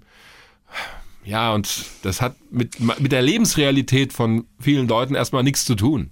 Hm? Ja gut, äh, du kannst jetzt natürlich sagen, irgendwie so diese ganze Exploration im Weltall, Fliegen zum Mars hat wahrscheinlich auch mit der Lebensrealität vieler Leute nichts zu tun. Aber ein Moment. Ja. Äh, ja. ja. Lass mich schon atmen Geduld, hören. bitte. Ja? Ähm, auf der anderen Seite, was du angesprochen hast, dass halt mit der Raumfahrt und mit dem Weltall und dem Universum noch, das sind halt so die letzten unentdeckten Ziele, die die Menschheit hat, auf dem Planeten, wo ja im Grunde genommen alles, alles, jeder Winkel inzwischen erforscht ist oder zumindest mal kartiert ist, mhm. ja. Und ich finde es von daher auch schon ein Stück weit nachvollziehbar, dass Leute, die halt irrsinnig viel Geld verdient haben, auch mit anderen Geschäften, sich genauso diesem Feld widmen, um so eine Aufgabe auch ins Visier zu nehmen. Auf der anderen Seite, auch das gehört natürlich zum Erfolg von Elon Musk dazu. Er ist halt mit unheimlich viel Kohle in dieses Business reingestartet. Also es gibt ja die Geschichte, dass er irgendwie sich überlegt hat, was mache ich eigentlich mit den vielen Milliarden, die ich verdient habe mit PayPal zum Beispiel und so. Und dass er gesagt hat, hm, Raumfahrt, das wäre mal eine coole Angelegenheit und das Geld zu verwenden, um irgendwann mal zum Mars zu fliegen, das war halt irgendwie für ihn eine total nicht nur betriebswirtschaftlich profitable Option, sondern ich glaube wirklich ein attraktives Ziel. Ja. ja, da will ich dir gar nicht widersprechen und natürlich funktionieren solche Sachen auch, wenn Leute ihr Privatvermögen einsetzen, um so eine Firma zu gründen, weil sie aber schon immer eine Vision haben. Und die Vision, ich will mal den Mars besiedeln, also wie realistisch die auch sein mag, egal. Oder die Vision, ich möchte der Menschheit den Zugang zum Weltraum eröffnen, das ist was anderes als ich will mal Spaß haben da oben. Ja. ja. Also wobei es gibt da auch, und da werden wir in der Folge sicher drauf eingehen, wenn wir die mal machen über Weltraumtourismus, gibt's ja auch große Unterschiede. Also so ein Hüpfer auf, was weiß ich, bisschen über 100 Kilometer in der Kapsel oder in so einem Weltraumgleiter wieder zurück zur Erde danach von, was weiß ich, ein paar Minuten Länge. Da habe ich gar nicht so viel gegen, aber Urlaub auf der ISS, sorry, nein, das Ding wurde mit Steuergeldern aufgebaut. Da bin ich echt spaßfrei und denke, sollen sie sich was eigenes bauen oder ein eigenes Modul dranhängen, wo sie keinen stören. Das möchte ich bitte nicht mitfinanzieren. Wir reden eh immer häufig und auch da habe ich eine klare Meinung über die Frage, muss das Geld eigentlich für die Raumfahrt so ausgegeben werden, wo ich sage, ja, warum nicht? Aber dann bitte schön auch für etwas, das uns was zurückbringt und einfach nur für so ein Joyride. Also da kann ich auch Achterbahn fahren oder ich weiß es nicht. Wenn eine staatlich finanzierte Infrastruktur mit dranhängt. Da habe ich wirklich ein großes Problem mit. Wenn es rein privat passiert, sollen sie es tun, solange sie keinen stören. Denn natürlich kann ich auch, und da muss ich mir ans eigene Stimmband fassen, nachvollziehen, dass es eine wahnsinnige Erfahrung sein muss, die Erde von dort oben mal zu sehen als Ganzes oder zumindest als Kugel, die durchs All fliegt. Das kann man ja auch schon aus der niedrigen Erdumlaufbahn sehen, dass wir eben eine begrenzte Welt haben. Ich meine, vom Mond sieht es noch ganz anders aus, diese kleine Murmel da am Himmel. Aber selbst von der ISS aus 400 Kilometern Höhe, selbst aus 100 Kilometern Höhe, wo du dann schon mal das dünne Band der Atmosphäre siehst vor der Schwärze des Alls, das sind bestimmt sehr faszinierende Eindrücke, die jemand da bekommen kann und die vielleicht auch das Verständnis für die Verletzlichkeit unserer Welt erhöhen. Aber jetzt nur um zu sagen, ach geil, ich flieg da mal hoch. Hm. Ich switche ja in der ganzen Folge immer so hin und her zwischen Musk-Begeisterung und Musk-Kritik. Und jetzt gehe ich mal wieder auf die Seite positive Aspekte. Ja. Und sage irgendwie, ja, aber das, ich meine, da sind wir beide uns ja auch völlig einig über dieses Niveau ist ja SpaceX weit hinaus. Da geht's ja, ja also ich meine, da, also da gibt's da wieder Kritik. Ja, der will seine eigene Community auf dem Mars aufbauen, so nach seinen Vorstellungen. Ja, da, ich glaube, das führt dann zu weit, die Debatte. Aber da gebe ich dir recht. Ja. Dieses Juhu, ich will nur ein Joyride, das ist bei Elon Musk nicht das Thema. Aber, und da sind wir eben auch dabei, es ist auch inzwischen eine Nummer größer geworden. Starship ist mit der Entscheidung der NASA, dass auf dieser Basis die nächste Mondlandefähre gebaut werden soll, nicht mehr Elon Musks Privatvergnügen. Es ist ein Programm geworden in den USA von nationaler Tragweite. Vom Erfolg oder Misserfolg dieses Programms hängt ab, ob die Amerikaner es in absehbarer Zeit schaffen werden, wieder zum Mond zurückzukehren und dann weiter zum Mars zu fliegen. Und das ist für mich der große ich weiß nicht, ob es ein Paradigmenwechsel ist, aber die große Veränderung bei dem Projekt Starship und den Ideen des Elon Musk, das ist jetzt nicht mehr sein Privatvergnügen und das war es auch nicht bei dem Crew Dragon Programm. Auch da hat er eine Riesenverantwortung geschultert und die auch erfolgreich dann umgesetzt, der USA wieder einen Zugang in die niedrige Erdumlaufbahn zu verschaffen. Und das hat er bravourös gemacht. Haben ja auch viele gezweifelt. Ist das sicher? Können die das? Halten die alle NASA-Standards ein? Und ich meine, Ironie der Geschichte, ein Riesenkonzern wie Boeing hat es immer noch nicht geschafft, wo wir jetzt gerade diese Folge aufnehmen, deren Raumkapsel erfolgreich zur ISS zu starten. Und das ist zwar Raumfahrttechnik, aber es ist jetzt auch nicht die Mondlandung oder ein Flug zum Mars. Es ist schon Technik, die ich als so ein großer Hersteller beherrschen sollte. Die haben wieder Softwareprobleme unter anderem. Ja, also da hat SpaceX bewiesen, das geht, aber Starship ist halt echt eine ganz andere Hausnummer und jetzt sind sie in der Verantwortung. Das finde ich interessant, dass du den Aspekt, ich unterschreibe das sofort, was du sagst, finde es auch äh, völlig richtig, mhm. würde mich eh nie trauen, dir in solchen Fragen zu widersprechen. Echt? Aber ich finde eine andere Perspektive eigentlich, die fasziniert mich eigentlich fast noch mehr, nämlich dass Staaten, die ja in der Vergangenheit Raumfahrt und Raumfahrtmissionen sozusagen aus ihren öffentlichen Mitteln bezahlt haben, dass die den Weg gehen und jetzt halt einfach auch wirklich auf privatwirtschaftliche Initiativen und Unternehmen setzen. In dem Fall halt die USA und die NASA auf SpaceX. Das ist für mich so von der anderen Seite aus gesehen der Paradigmenwechsel. Mhm. Das hat natürlich was mit Geld zu tun. Ja. Die Sachen sind einfach zu teuer, um sie aus öffentlichen Haushalten zu finanzieren. Und ich glaube, das war auch politisch der völlig richtige Weg, sozusagen Privatwirtschaft in die Raumfahrt mit reinzuholen. Da ist halt SpaceX für mich das erste große Unternehmen, das für diesen Schritt steht. Auch vollkommen richtig, aber das hatten wir auch schon mal angesprochen. Hatten wir schon, das stimmt, es ja. Es ist eben früher nicht viel anders gewesen, mit einem wichtigen Unterschied. Also auch das Space Shuttle und die Saturn V wurde ja von der Privatindustrie gebaut. Das hat ja nicht die NASA gebaut. Natürlich mhm. wurden die Komponenten zum Teil in NASA-Zentren entwickelt und das Design wurde vorgegeben. Aber am Ende, und das ist der Unterschied, hat die NASA die Firmen ausgewählt und dann wurde aber alles bezahlt bis zum Schluss. Und wenn das Ding halt 100 Millionen Euro teurer wurde, wurde es halt 100 Millionen Euro teurer. Die Philosophie ist jetzt zu sagen, auch bei dem Lunar Starship, ihr bekommt dieses Geld, also stand jetzt 2,9 Milliarden Dollar, dann baut ihr uns mal was. Wenn das Ding jetzt am Ende 4 Milliarden kostet, muss SpaceX diese Gelder aufbringen. Wobei ich glaube, dass die NASA im Zweifel auch noch was nachschießen würde, wenn nachverhandelt wird. Aber egal, die Philosophie ist eine andere. Ich zahle nicht mehr das volle Programm und gebe damit möglicherweise unendlich viel Geld aus, wenn es nicht läuft, sondern es gibt eine Vorgabe, das wollen wir gerne haben ein Vehikel, mit dem wir auf dem Mond landen und sicher Leute dorthin und zurückbringen können. Baut uns mal was, hier ist das Geld. Das hat bei dem Commercial Crew Program, also bei der Entwicklung der neuen Raumkapseln zur ISS, schon exakt so funktioniert. Und deswegen ist Boeing jetzt auch drauf und dran, endlich mal sein Raumschiff erfolgreich fliegen zu lassen, muss das aber halt aus eigener Tasche bezahlen, was da jetzt noch zu reparieren und neu zu entwickeln ist. Wir haben heute die Frage gestellt, wie tickt Elon Musk? Ich glaube, wir haben sie zu einem Großteil beantwortet, aber ich würde mich hüten, dass wir diesen Unternehmer, Pionier, Entrepreneur, da gibt es ja tausend Begriffe für, dass wir ihn vollumfänglich verstanden haben, das würde ich mir auch nie anmaßen. Aber ich glaube, seine Motivation ist klar geworden. Technisch gesehen ist es schon sehr faszinierend, was da passiert. Schade finde ich allerdings, und das ist ein Kritikpunkt von meiner Seite, es ist halt alles nicht so transparent, wie es bei der NASA ist. Also wenn da ein Test durchgeführt wird irgendwo in einem Zentrum, dann kannst du es live verfolgen. Gibt es auch Kommentare bei SpaceX, weißt du häufig noch nicht mal, wann genau startet das Starship eigentlich. Also diese ganzen YouTuber, die dann wirklich tapfer das verfolgen, die geben dann immer so Schätzungen an und dann dauert es drei, vier Stunden, bis es endlich losgeht. Auch wenn es um die Nachbereitung geht. Bei der NASA gibt es immer eine Pressekonferenz, wo die Verantwortlichen auch sitzen. Da kannst du sie fragen als Journalistin oder Journalist. Bei SpaceX gibt es dann vielleicht mal eine Pressemitteilung oder irgendwas. Klar, ist halt eine Privatfirma, aber jetzt bauen sie halt was für die NASA.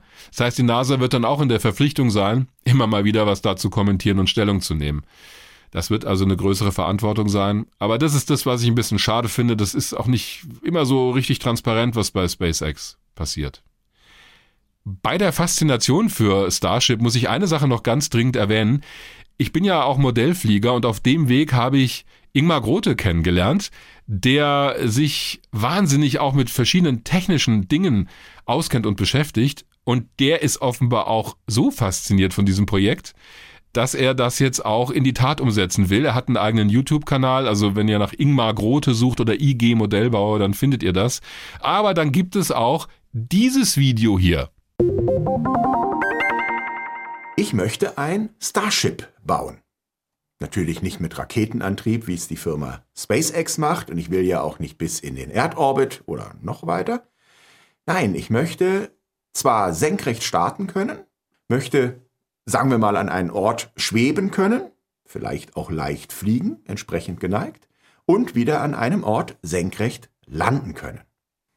Auf die Idee bin ich gekommen, als ich diese Einheiten so auf meinem Bautisch liegen hatte. Dachte ich, hm, schaut aus wie eine Rakete.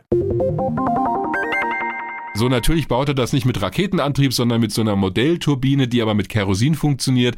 Das erklärt er in seinem Channel. Und inzwischen hat er auch schon ein Starship, also ein, die nennen das ja bei SpaceX immer SN1, 2, 3, 4, 5 und so weiter, bis zu SN15. Ingmar hat auch schon SN1, so ein Prototyp gebaut. Und ich glaube, die Entwicklung könnte bis zum schlussendlichen wirklichen Freiflug ähnlich lange dauern wie bei SpaceX. Aber der bleibt da dran und ich glaube, es lohnt sich, das Projekt zu verfolgen. Also ich finde es schon mal, was er bislang zustande gebracht hat, ziemlich beeindruckend. Da wäre ich schon raus. Womit wir zum einen wieder bei der Faszination sind, ja. die von diesem Starship und von SpaceX ausgeht und auch bei der Faszination Elon Musk landen, der hinter diesen Unternehmen und Projekten steht. Und bei der Faszination Elon Musk sind wir jetzt auch angekommen bei der Ollis Besserwisser-Frage. Uh, das war aber eine Überleitung, die ist fast so eckig geflogen wie das Starship bei manchen oh, Testflügen. Also ich fand das eine ziemlich runde Kurve, wenn ich ehrlich bin. Ja. ja Mal gucken, so ob die Landung auch erfolgreich verläuft. Ja, das liegt jetzt in deiner Verantwortung. Ob das ein Crash wird, äh. ja, oder ob du das Projekt Besserwisser-Frage irgendwie für dich zu einem erfolgreichen Abschluss bringst. So, es geht tatsächlich sehr um die Person Elon Musk und es geht so um dieses Schräge, das hat ja Katharina Wilhelm auch in dem Gespräch mit dir schon so ein bisschen erläutert, sein Image in den USA. Vor kurzem hatten wir erst diese Geschichte zur Kryptowährung Bitcoin. Hm Tesla hat ja eine ganze Zeit lang angekündigt oder auch promoted, dass man mit Bitcoin zahlen kann. Dann hat äh, Musk irgendwie vor kurzem einen Tweet veröffentlicht und hat gesagt, dieses ganze Bitcoin-Minen ist viel zu umweltschädlich, das passt nicht zum Image von Tesla. Mhm. Prompt ging der Bitcoin-Kurs massiv in den Keller. Also es ist irgendwie schon... Ähm, es wird immer nebulöser. Ich habe keine Ahnung, worauf du hinaus willst. Ich krieg schon wieder irgendwie langsam also Schweißperlen. es ist so diese, wenn er was macht oder sagt, hat das Aufmerksamkeit und deshalb habe ich jetzt mal vier Punkte rausgegriffen. Vier Gerüchte, vier Tatsachen, oh. vier Fakes, wo du mir sagen sollst, was ist richtig, was ist falsch. Moment, ist nur einer richtig oder können alle richtig oder falsch sein? Wie ist denn das jetzt zu bewerten? Das sind ja vier Fragen. vier Fragen und du sagst, was ist richtig, was ist falsch. Ja, gut. Ja, Die Rubrik heißt heute Ollis Besserwisser Fragen. ja. Äh, ja, dann leg los. Erster Punkt. Während eines Interviews hat Elon Musk einen Joint geraucht. Ah, Ich, ah, also ich kann es nicht. Weiter oder nicht? Ja, lass mich doch mal kurz erklären. Ich kann es nicht mit Sicherheit sagen, aber ich vermute, dass das stimmt, weil ich irgendwas in der Richtung mal gelesen habe, dass er mal einen Joint geraucht hat. Ob es während eines Interviews war, ich sage jetzt einfach mal, ja, stimmt. Ist richtig, war während eines YouTube-Interviews, hat für ziemlich viel Aufsehen in den USA gesorgt, wie man sich vorstellen Gut, damit kann. kommen wir zur Rubrik Fragen und Antworten. Und zwar, nee, du hast ja Okay. Ja. Zweiter Punkt. Nach zwei Tagen hat Elon Musk ein Studium abgebrochen. Nein. Doch. Echt? Stimmt. Ja. Allerdings, und das muss man dazu sagen, er hat schon ein abgeschlossenes Studium gehabt. Ja? Ja, ich habe ja auch gesagt, ein Studium abgeschlossen. Er hat dann aber tatsächlich einen Platz an der Elite-Uni in Stanford für ein Doktorandenstudium in Physik bekommen und das hat er nach zwei Tagen abgebrochen. Okay. Hat er offensichtlich was Besseres zu tun Ja gehabt. gut, ich wusste natürlich, dass er einen Studienabschluss hat, deshalb dachte ich, der Quatsch, das hat er nicht abgebrochen, aber so ergibt es natürlich so Sinn. einfach kann ich es ja nicht machen. Richtig. Ja? Dritter Punkt. Elon Musk hat mal Flammenwerfer zum Kauf angeboten mit dem Werbeslogan belebt jede Party. Ja, definitiv. Ich habe mich gefragt, was soll der Quatsch? Genau, der Quatsch. Ja, vor drei Jahren, also hat er schon richtig Kohle Ja, gehabt. ja. Das war jetzt keine Jugendsünde. Hat er mit der Boring Company tatsächlich das als Marketing-Gag ähm, mal probiert ähm, und hat irgendwie Flammenwerfer für 500 Euro das Stück angeboten, eben mit dem Werbeslogan belebt jede Party. Auch da kamen sofort Kritiker auf den Plan, haben gesagt, dass er mit solchen Mätzchen nur ablenken wolle von damaligen Problemen, die es bei Tesla gab rund um das Modell 3. Aber die Geschichte ist richtig. Ja. ja? Letzte Frage. Elon Musk hat eines seiner Kinder nach einem CIA-Projekt benannt. Ja, ich glaube, das könnte stimmen. Mir fällt nur nicht ein, welcher Name es ist. Ähm, ich sage jetzt einfach mal ja. Hast recht, stimmt. Aber welcher ja? Name war es? Also ich, Es ist tatsächlich, und jetzt muss ich, ich habe die Aussprache des Namens auch aus einem YouTube, wo er das selber so mal auch vorgesprochen hat. Das Kind heißt X-Ash A12. ja, Und der letzte Teil des Namens A12 steht für Archangel 12. Das wirst du wahrscheinlich kennen. Ein Lockheed Ja. Höhenaufklärer. das ist der Vorgänger der SR-71 Blackbird. Also die Genau. A-12, das war eigentlich das CIA-Projekt. Das war ein ja, Spionageflugzeug, das sich allerdings dann später nochmal in verschiedene Varianten entwickelt hat. Also es war auch ein Abfangjäger geplant und es wurde eben die SR-71 draus entwickelt. Die A-12 war ein bisschen kleiner. Ich meine auch, sie hätte nur ein Mann Besatzung an Bord gehabt. Die SR-71 hatte ja den eigentlichen Piloten und den Operator für die ganzen anderen Systeme. Ich glaube, die A-12 war noch ein Einsitzer. Ich finde ja, also SR-71, Ja, diese ganze Flugzeugreihe, ästhetisch und von den Leistungsdaten her fantastisch. Ist so schade, dass die Dinger nur noch im Museum stehen.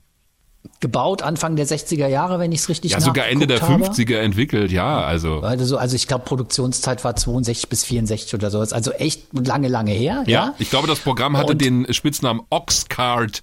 Richtig, genau, Ochsenkarren auf Deutsch. Ja, du hast recht. Archangel 12 war der, glaube ich, offizielle oder A12, A12. Und das hat Elon Musk erzählt, da habe ich es zumindest her, in einer Talksendung auf YouTube. Die nennt sich The Joe Rogan Experience, kann man also auch nachgucken.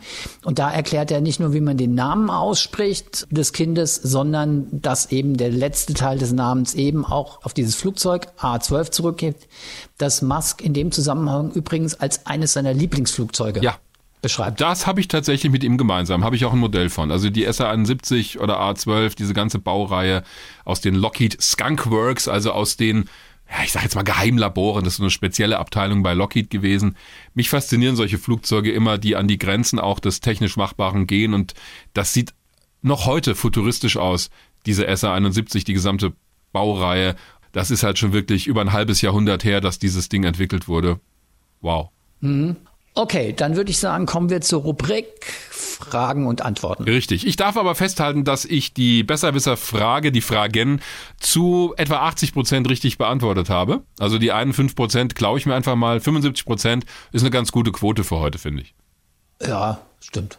Ja, Ich finde auch, find, das mit dem Studium war auch ein bisschen fies formuliert, aber Ja, in der Tat.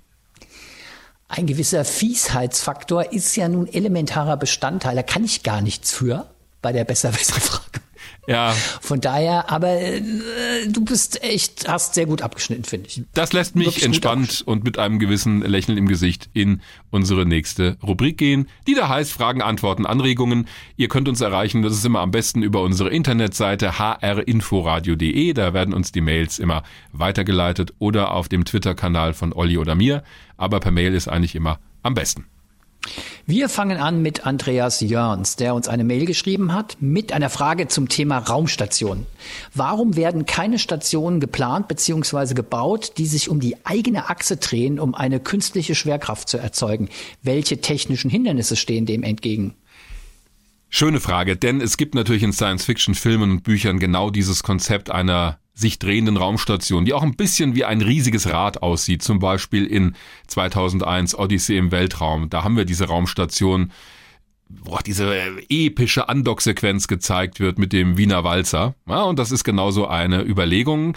Die Idee dabei ist, und da gab es erste Konzepte schon in den 50er Jahren, zum Beispiel von Werner von Braun, der sich eine Raumstation vorgestellt hat, die um die eigene Achse rotiert. Das heißt, es sieht aus wie ein gigantisches Rad oder wie ein riesiger Reifen und an der Außenwand würde dann ja künstliche Schwerkraft entstehen durch die Fliehkraft in diesem Fall. Das ist aber sehr aufwendig, denn die Station muss eine bestimmte Größe haben, damit es nicht unangenehm wird, damit also nicht die Dreheffekte das überlagern. Wenn du zum Beispiel dann läufst auf dem Boden, also der, in dem Fall ist es ja die Außenwand, die innere Seite der Außenwand dieser Station, eine Alternative wäre es allerdings, wenn man nicht so ein riesen Ding bauen will, zwei Module zu machen und die mit einem Seil zu verbinden. Die rotieren dann um den gemeinsamen Schwerpunkt. Das wäre auch ein Modell für ein mögliches Marsraumschiff. Auf der einen Seite hat man vielleicht die Antriebssektion oder die Treibstoff- und Sauerstoffversorgung, auf der anderen Seite das Wohnmodul. Die sind mit einem langen Kabel verbunden und werden dann auf dem Weg zum Mars voneinander getrennt. Es rotiert umeinander, du hast eine künstliche Schwerkraft und wenn du dann das Raumschiff wieder in einem Stück brauchst, musst du halt das Seil wieder einfahren und die beiden Teile miteinander verbinden.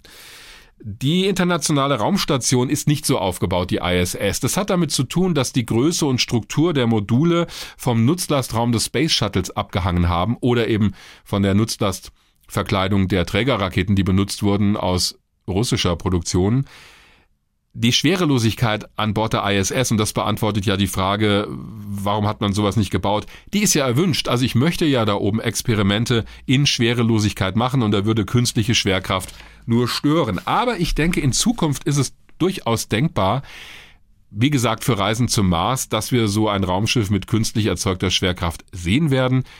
Ein schönes Beispiel dafür, wie so ein Raumschiff aussehen könnte, sehen wir in dem Kinofilm Der Marsianer. Die Hermes, das ist so ein Raumschiff, das zwischen Mars und Erde immer hin und her pendelt. Und da gibt es einen rotierenden Teil für künstliche Schwerkraft. Und in der Mitte hat man eine Sektion, wo natürlich Schwerelosigkeit herrscht. Das ist halt auch gigantisch groß, dieses Ding. Mal sehen, ob wir sowas mal wirklich im All fliegen haben werden. Okay, die zweite Frage kommt von Thomas Ziegler und das ist eine völlig neue Variante der Nutzerfrage. Die bezieht sich nämlich auf die Besserwisserfrage, das mir natürlich ausgesprochen gut gefällt. Ja. ja. Das habe ich auch schon gesehen, was er geschrieben hat und habe ich tatsächlich ein bisschen ein schlechtes Gewissen gehabt, weil ich finde, er hat recht. Ihm ist nämlich bei der, hm. war es die letzte Besserwisserfrage? Ich weiß, ich glaube, ja, die letzte war es. Es ja? war die letzte.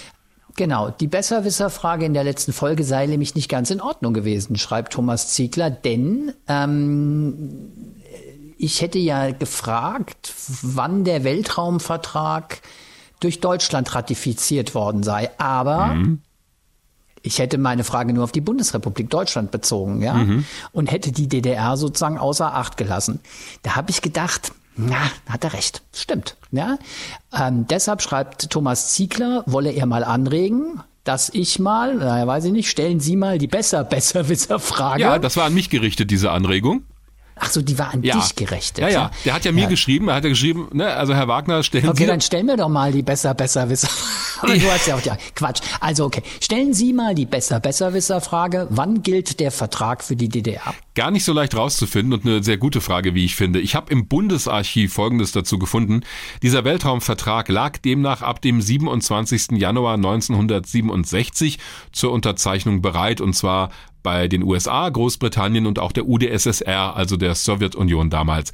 Die Botschafter der Bundesrepublik haben diesen Vertrag schon gleich unterzeichnet an diesem 27. Januar Januar 67 in Washington.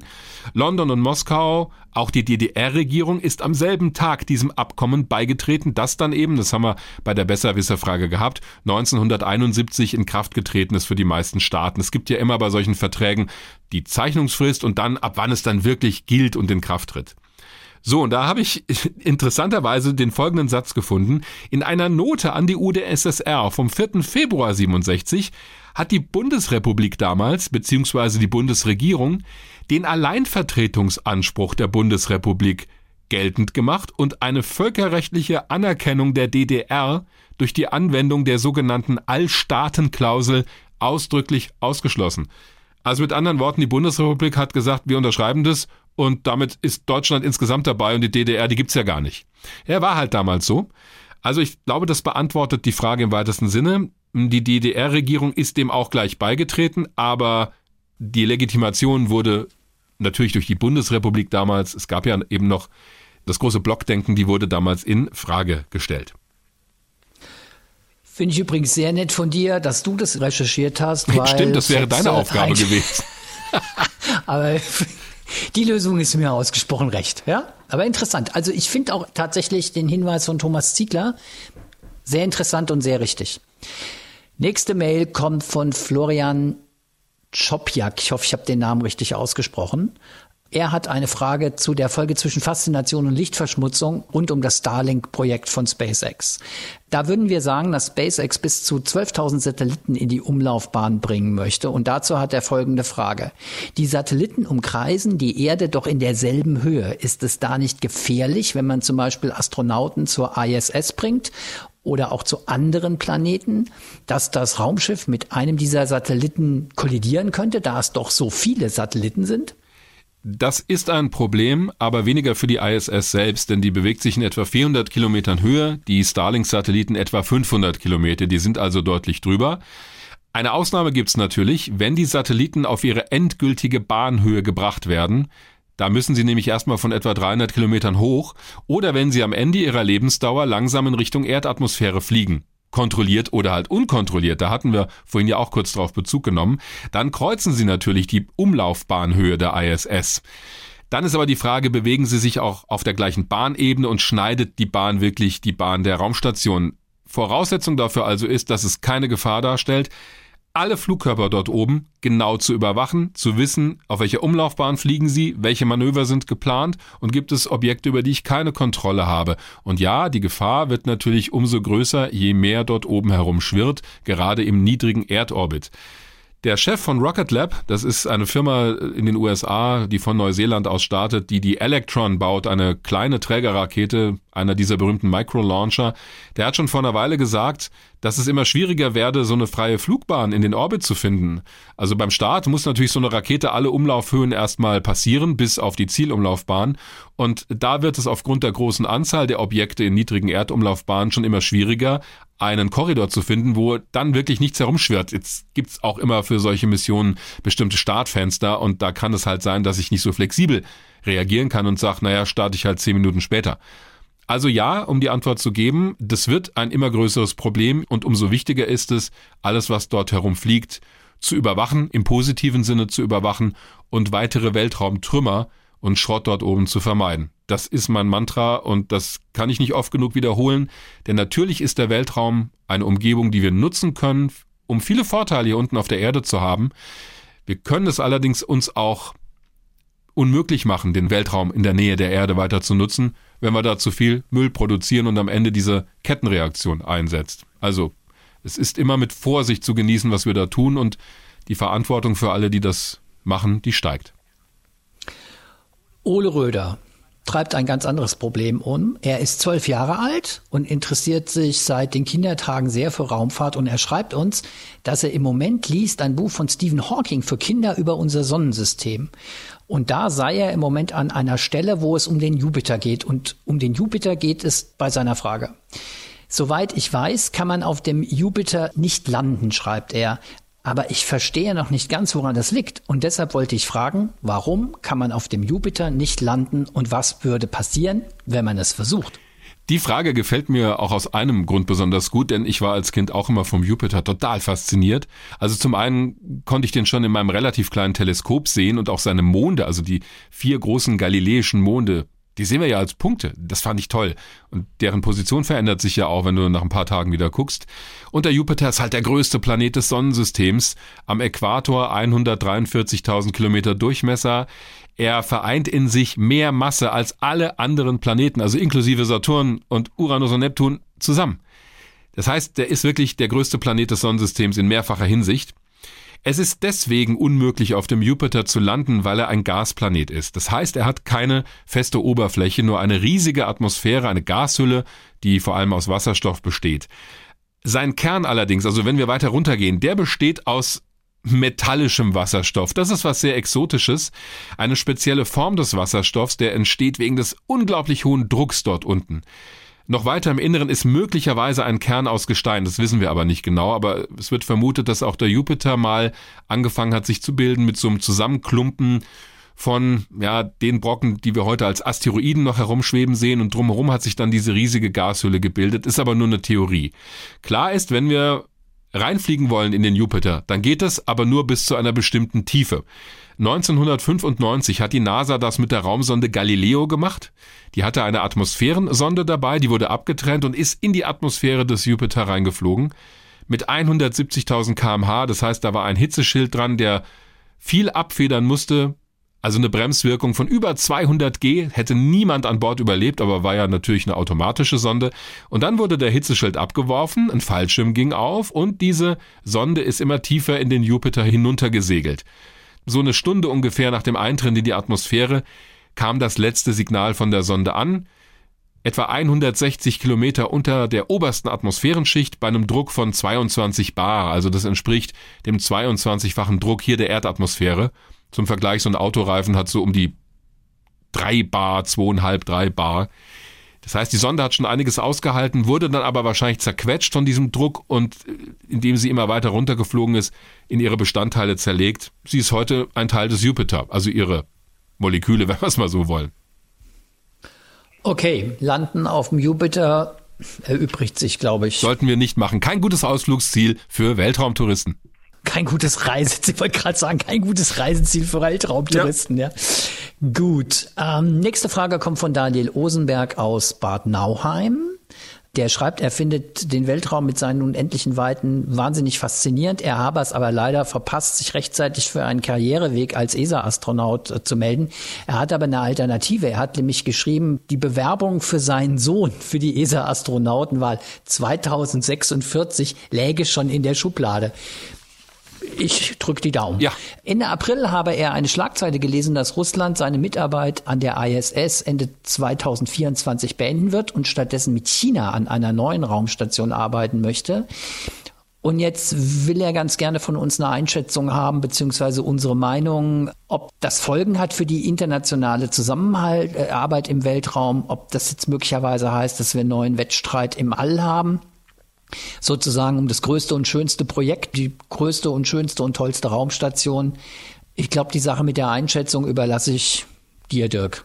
Es sind ja auch mehrere Fragen, die sich im Prinzip immer um dasselbe drehen, nämlich wie geht's eigentlich weiter nach der internationalen Raumstation? Die wird ja nicht ewig dort oben herumfliegen. Im Moment ist gesichert bis 2024 der Betrieb. Und wie es danach weitergeht, es gibt Überlegungen, und das fände ich auch sinnvoll, die Station, so es denn technisch sicher ist, weiter zu betreiben, vielleicht bis 2028. Aber irgendwann wird sie dann kontrolliert zum Absturz gebracht, wird in der Atmosphäre verglühen und die Reste fallen in den Ozean. Das ist ja schon geplant, wie das enden soll. Aber diese Ankündigungen aus Russland gibt's immer wieder mal. Wir erinnern uns, als es den Konflikt um die Krim gab zwischen Russland und der Ukraine, als das ja im Prinzip ein Krieg war damals, da gab es sogar Drohungen aus Russland, die russischen Segmente der Raumstation abzukoppeln, damit eine eigene Station zu haben. Das wurde aber nie gemacht, natürlich. Äh, heute sind wir auch in einer anderen Lage denn die ISS wird langsam altersschwach. Gerade auch die russischen Module, das sind ja die ersten, die damals gestartet wurden. Das eine hat auch ständig Lecks im Übergang zu dem Zvezda-Modul. Das ist das Wohnmodul, eines der Wohnmodule der Raumstation. Diese Lecks sind auch schwierig zu finden. Die Mannschaften mühen sich immer redlich ab, die zu stopfen, dann taucht wieder woanders eins auf oder das alte ist doch nicht ganz zu. Also die Frage, was kommt danach, ist ein Thema. 2024 ist gesichert, das ist klar. Es gibt aber aktuell Pläne in Russland eine eigene Station zu bauen. Da sage ich mal abwarten. Da empfehle ich die Folge, in der wir mit Gerhard Kowalski gesprochen haben über die Zukunft der russischen Raumfahrt. Haben wir eine eigene Folge zugemacht. Da gehen wir so ein bisschen drauf ein. Es gibt außerdem die aktuelle Äußerung der NASA von Pam Melroy. Das ist die designierte stellvertretende NASA-Chefin, die soll es also werden, und die sagt, sie will erstmal mit Roskosmos, der russischen Raumfahrtbehörde, sprechen, was die eigentlich so vorhaben. Also, es wird da vieles nicht so heiß gegessen, wie es gekocht wird. China ist dagegen schon weiter. Die haben das erste Modul ihrer neuen großen modular aufgebauten Raumstation schon gestartet. Noch in diesem Jahr soll die erste Besatzung an Bord gehen. Es wird ständig erweitert. Die planen auch eine Landung auf dem Mond mit Menschen und wollen auch weiter zum Mars. Sicherlich getrieben dadurch, dass die Amerikaner es verbieten, dass China bei der internationalen Raumstation mitmacht. Und es hat natürlich auch politische Gründe. Die Raumfahrt ist immer noch eine Domäne der Technik, wo ich als Land zeigen kann, was ich kann. Deshalb erwarte ich, dass China auf jeden Fall eine eigene Infrastruktur da aufbauen wird. Die sind ja schon dabei. Ob Russland es alleine schaffen kann, hat ja auch finanzielle Gründe, mache ich ein großes Fragezeichen das Moon Village, das die ESA sich ausgedacht hat, also diese Vision des ehemaligen ESA-Chefs Jan Wörner, eine Art ja, Forschungsstation auf dem Mond zu bauen, wo sich alle beteiligen können, das finde ich eigentlich das sympathischere Modell, da wieder alle an Bord zu holen. Also, Strich drunter, ich glaube nicht, dass Russland jetzt wirklich in, in naher Zukunft eine eigene Raumstation betreiben wird. Eine Raumstation in der niedrigen Erdumlaufbahn. Vielleicht mit den Chinesen zusammen. Schauen wir mal. Womit wir zur letzten Frage kommen und die kommt von Lars. Und da muss ich sagen, lieber Lars, wir sind dir sehr verbunden. Du bist ein Hörer der ersten Stunde und wir schätzen dich ausgesprochen. Aber wir haben in der letzten Folge schon angekündigt, Fragen zum Thema Astrophysik, hm, schwierig, tun wir uns zunehmend ein bisschen schwer mit. Und du stellst nun, das weißt du selbst auch, eine absolut astrophysikalische Frage. Aber in deinem Fall drücken wir da nochmal beide Augen zu weil wir dich tatsächlich sehr schätzen und mögen und du wirklich seit Anfang an dabei bist. Und deshalb Jetzt nochmal deine Frage zum Thema Astrophysik, die sich auf das Universum bezieht, also auf die Gesamtheit von Raum, Zeit und alle Materie und Energie da drin. Du hast jetzt auch viele Gedanken in deine Mail reingeschrieben, die ich total interessant fand. Da geht es um das statische Universum oder dynamisch und unendlich und Größe des Universums und Form des Universums, ob es flach ist und keine Krümmung hat. Alles sehr, sehr interessant. Aber deine eigentliche Frage ist, wie stellt sich der Weltraum das Universum vor? Und ganz ehrlich, da bin ich jetzt auch gespannt. also die Frage, schönen Gruß an Lars an dieser Stelle, bewegt viele und wir haben auch schon in verschiedenen Formen sie mal beantwortet in dieser Rubrik. Unter anderem auch mit der Hilfe von Rainer Kresken von der Starkenburg Sternwarte. Aber er hat mich ja gefragt, wie ich das sehe. Und ich kann mich erinnern, als Kind, wenn ich da in den Nachthimmel geschaut habe und mir gedacht habe, das ist unendlich. Also da ist mir fast schwindlig geworden. Ich glaube, das ist bei vielen Kindern so, wenn die zum ersten Mal sich vorstellen sollen, was ist eine Unendlichkeit. Und auch als Erwachsener ändert sich das ja eigentlich nicht, denn unsere Alltagserfahrung ist ja für uns Menschen eine der Endlichkeit. Also abgesehen davon, dass wir alle auch nicht ewig auf dieser Welt sind, aber wir bewegen uns immer in einem Umfeld, in einem Raum, in einem Land, auf einem Planeten der Erde. Also alles hat irgendwo ein Ende, alles ist begrenzt. Und die Vorstellung, dass der Weltraum unendlich sein soll, die wirft ja sofort die Frage auf, ja, was ist denn dann drumherum? Also wenn das alles mal beim Urknall aus einem einzigen Punkt heraus entstanden ist, stellt sich ja sofort die Frage, ja, was war denn drumherum? Also wohin hinein ist das denn expandiert? Und ich habe tatsächlich für mich die Vorstellung, dass das tatsächlich für uns nicht zu erfassen ist mit unserem Vorstellungsvermögen, sondern dass Raum und Zeit mit diesem Urknall tatsächlich entstanden sind und alles, was wir heute als den Weltraum des Universums sehen, das sich auch dynamisch weiterentwickelt. Ich glaube, unsere Wahrnehmung und unsere Vorstellungskraft ist einfach nicht dafür gemacht, dass wir das wirklich vollkommen verstehen und alle Modelle, die Lars ja auch so ein bisschen zitiert in seiner Mail und alles, was wir schon mal hatten mit diesem Ballonmodell oder das Universum so als Torus oder Paralleluniversen, das sind alles, glaube ich, nur Hilfsvorstellungen dafür, um das irgendwie greifbar zu machen. Deswegen sage ich auch, ja, ich, das ist nicht vorstellbar. Ich habe mich auch ehrlich gesagt damit abgefunden, dass ich es für mich so nicht beantworten kann. Ich bin halt auch mehr in der Raumfahrt zu Hause und nicht der Astrophysiker. Dennoch ist es natürlich ein unglaublich faszinierendes Thema. Wie hat das alles mal angefangen? Wie endet das Universum auch mal? Und was heißt Unendlichkeit eigentlich? Da gibt es Leute, die da wesentlich tiefer einsteigen, als ich es jemals könnte. Deshalb hier Zwei kurze Empfehlungen dazu. Es gibt einen YouTube-Kanal vom Haus der Astronomie in Heidelberg. Die beschäftigen sich ausführlich mit allen möglichen Themen. Astrophysik, Kosmologie, auch Frage Urknall und die Expansion des Universums. Gibt's bei YouTube. Und es gibt zwei Podcasts. Also eigentlich ist es einer, weil immer derselbe ihn präsentiert. Der eine heißt Sternengeschichten von Florian Freistetter, ein Astronom aus Österreich der zusammen mit seiner Kollegin Ruth Grützbach auch noch einen zweiten Podcast macht, das Universum, und da reden sie unter anderem über solche Fragen. Das ist auch das Thema, das dahin gehört. Wir sind ja doch eher im Bereich Raumfahrt unterwegs und wir haben heute mit dieser Folge bewiesen, die, glaube ich, zum ersten Mal massiv die Zwei-Stunden-Marke gerissen hat, dass das auch genug hergibt. Ich würde sagen, eine beinahe interstellare Folge. genau, und fast unendlich fast, fast unendlich. Aber ich muss auch mal sagen, mit Musk vom Mars bis in die Unendlichkeit des Universums zu fliegen, ist ja auch ein Ritt. Ja. Also. Ja, ja.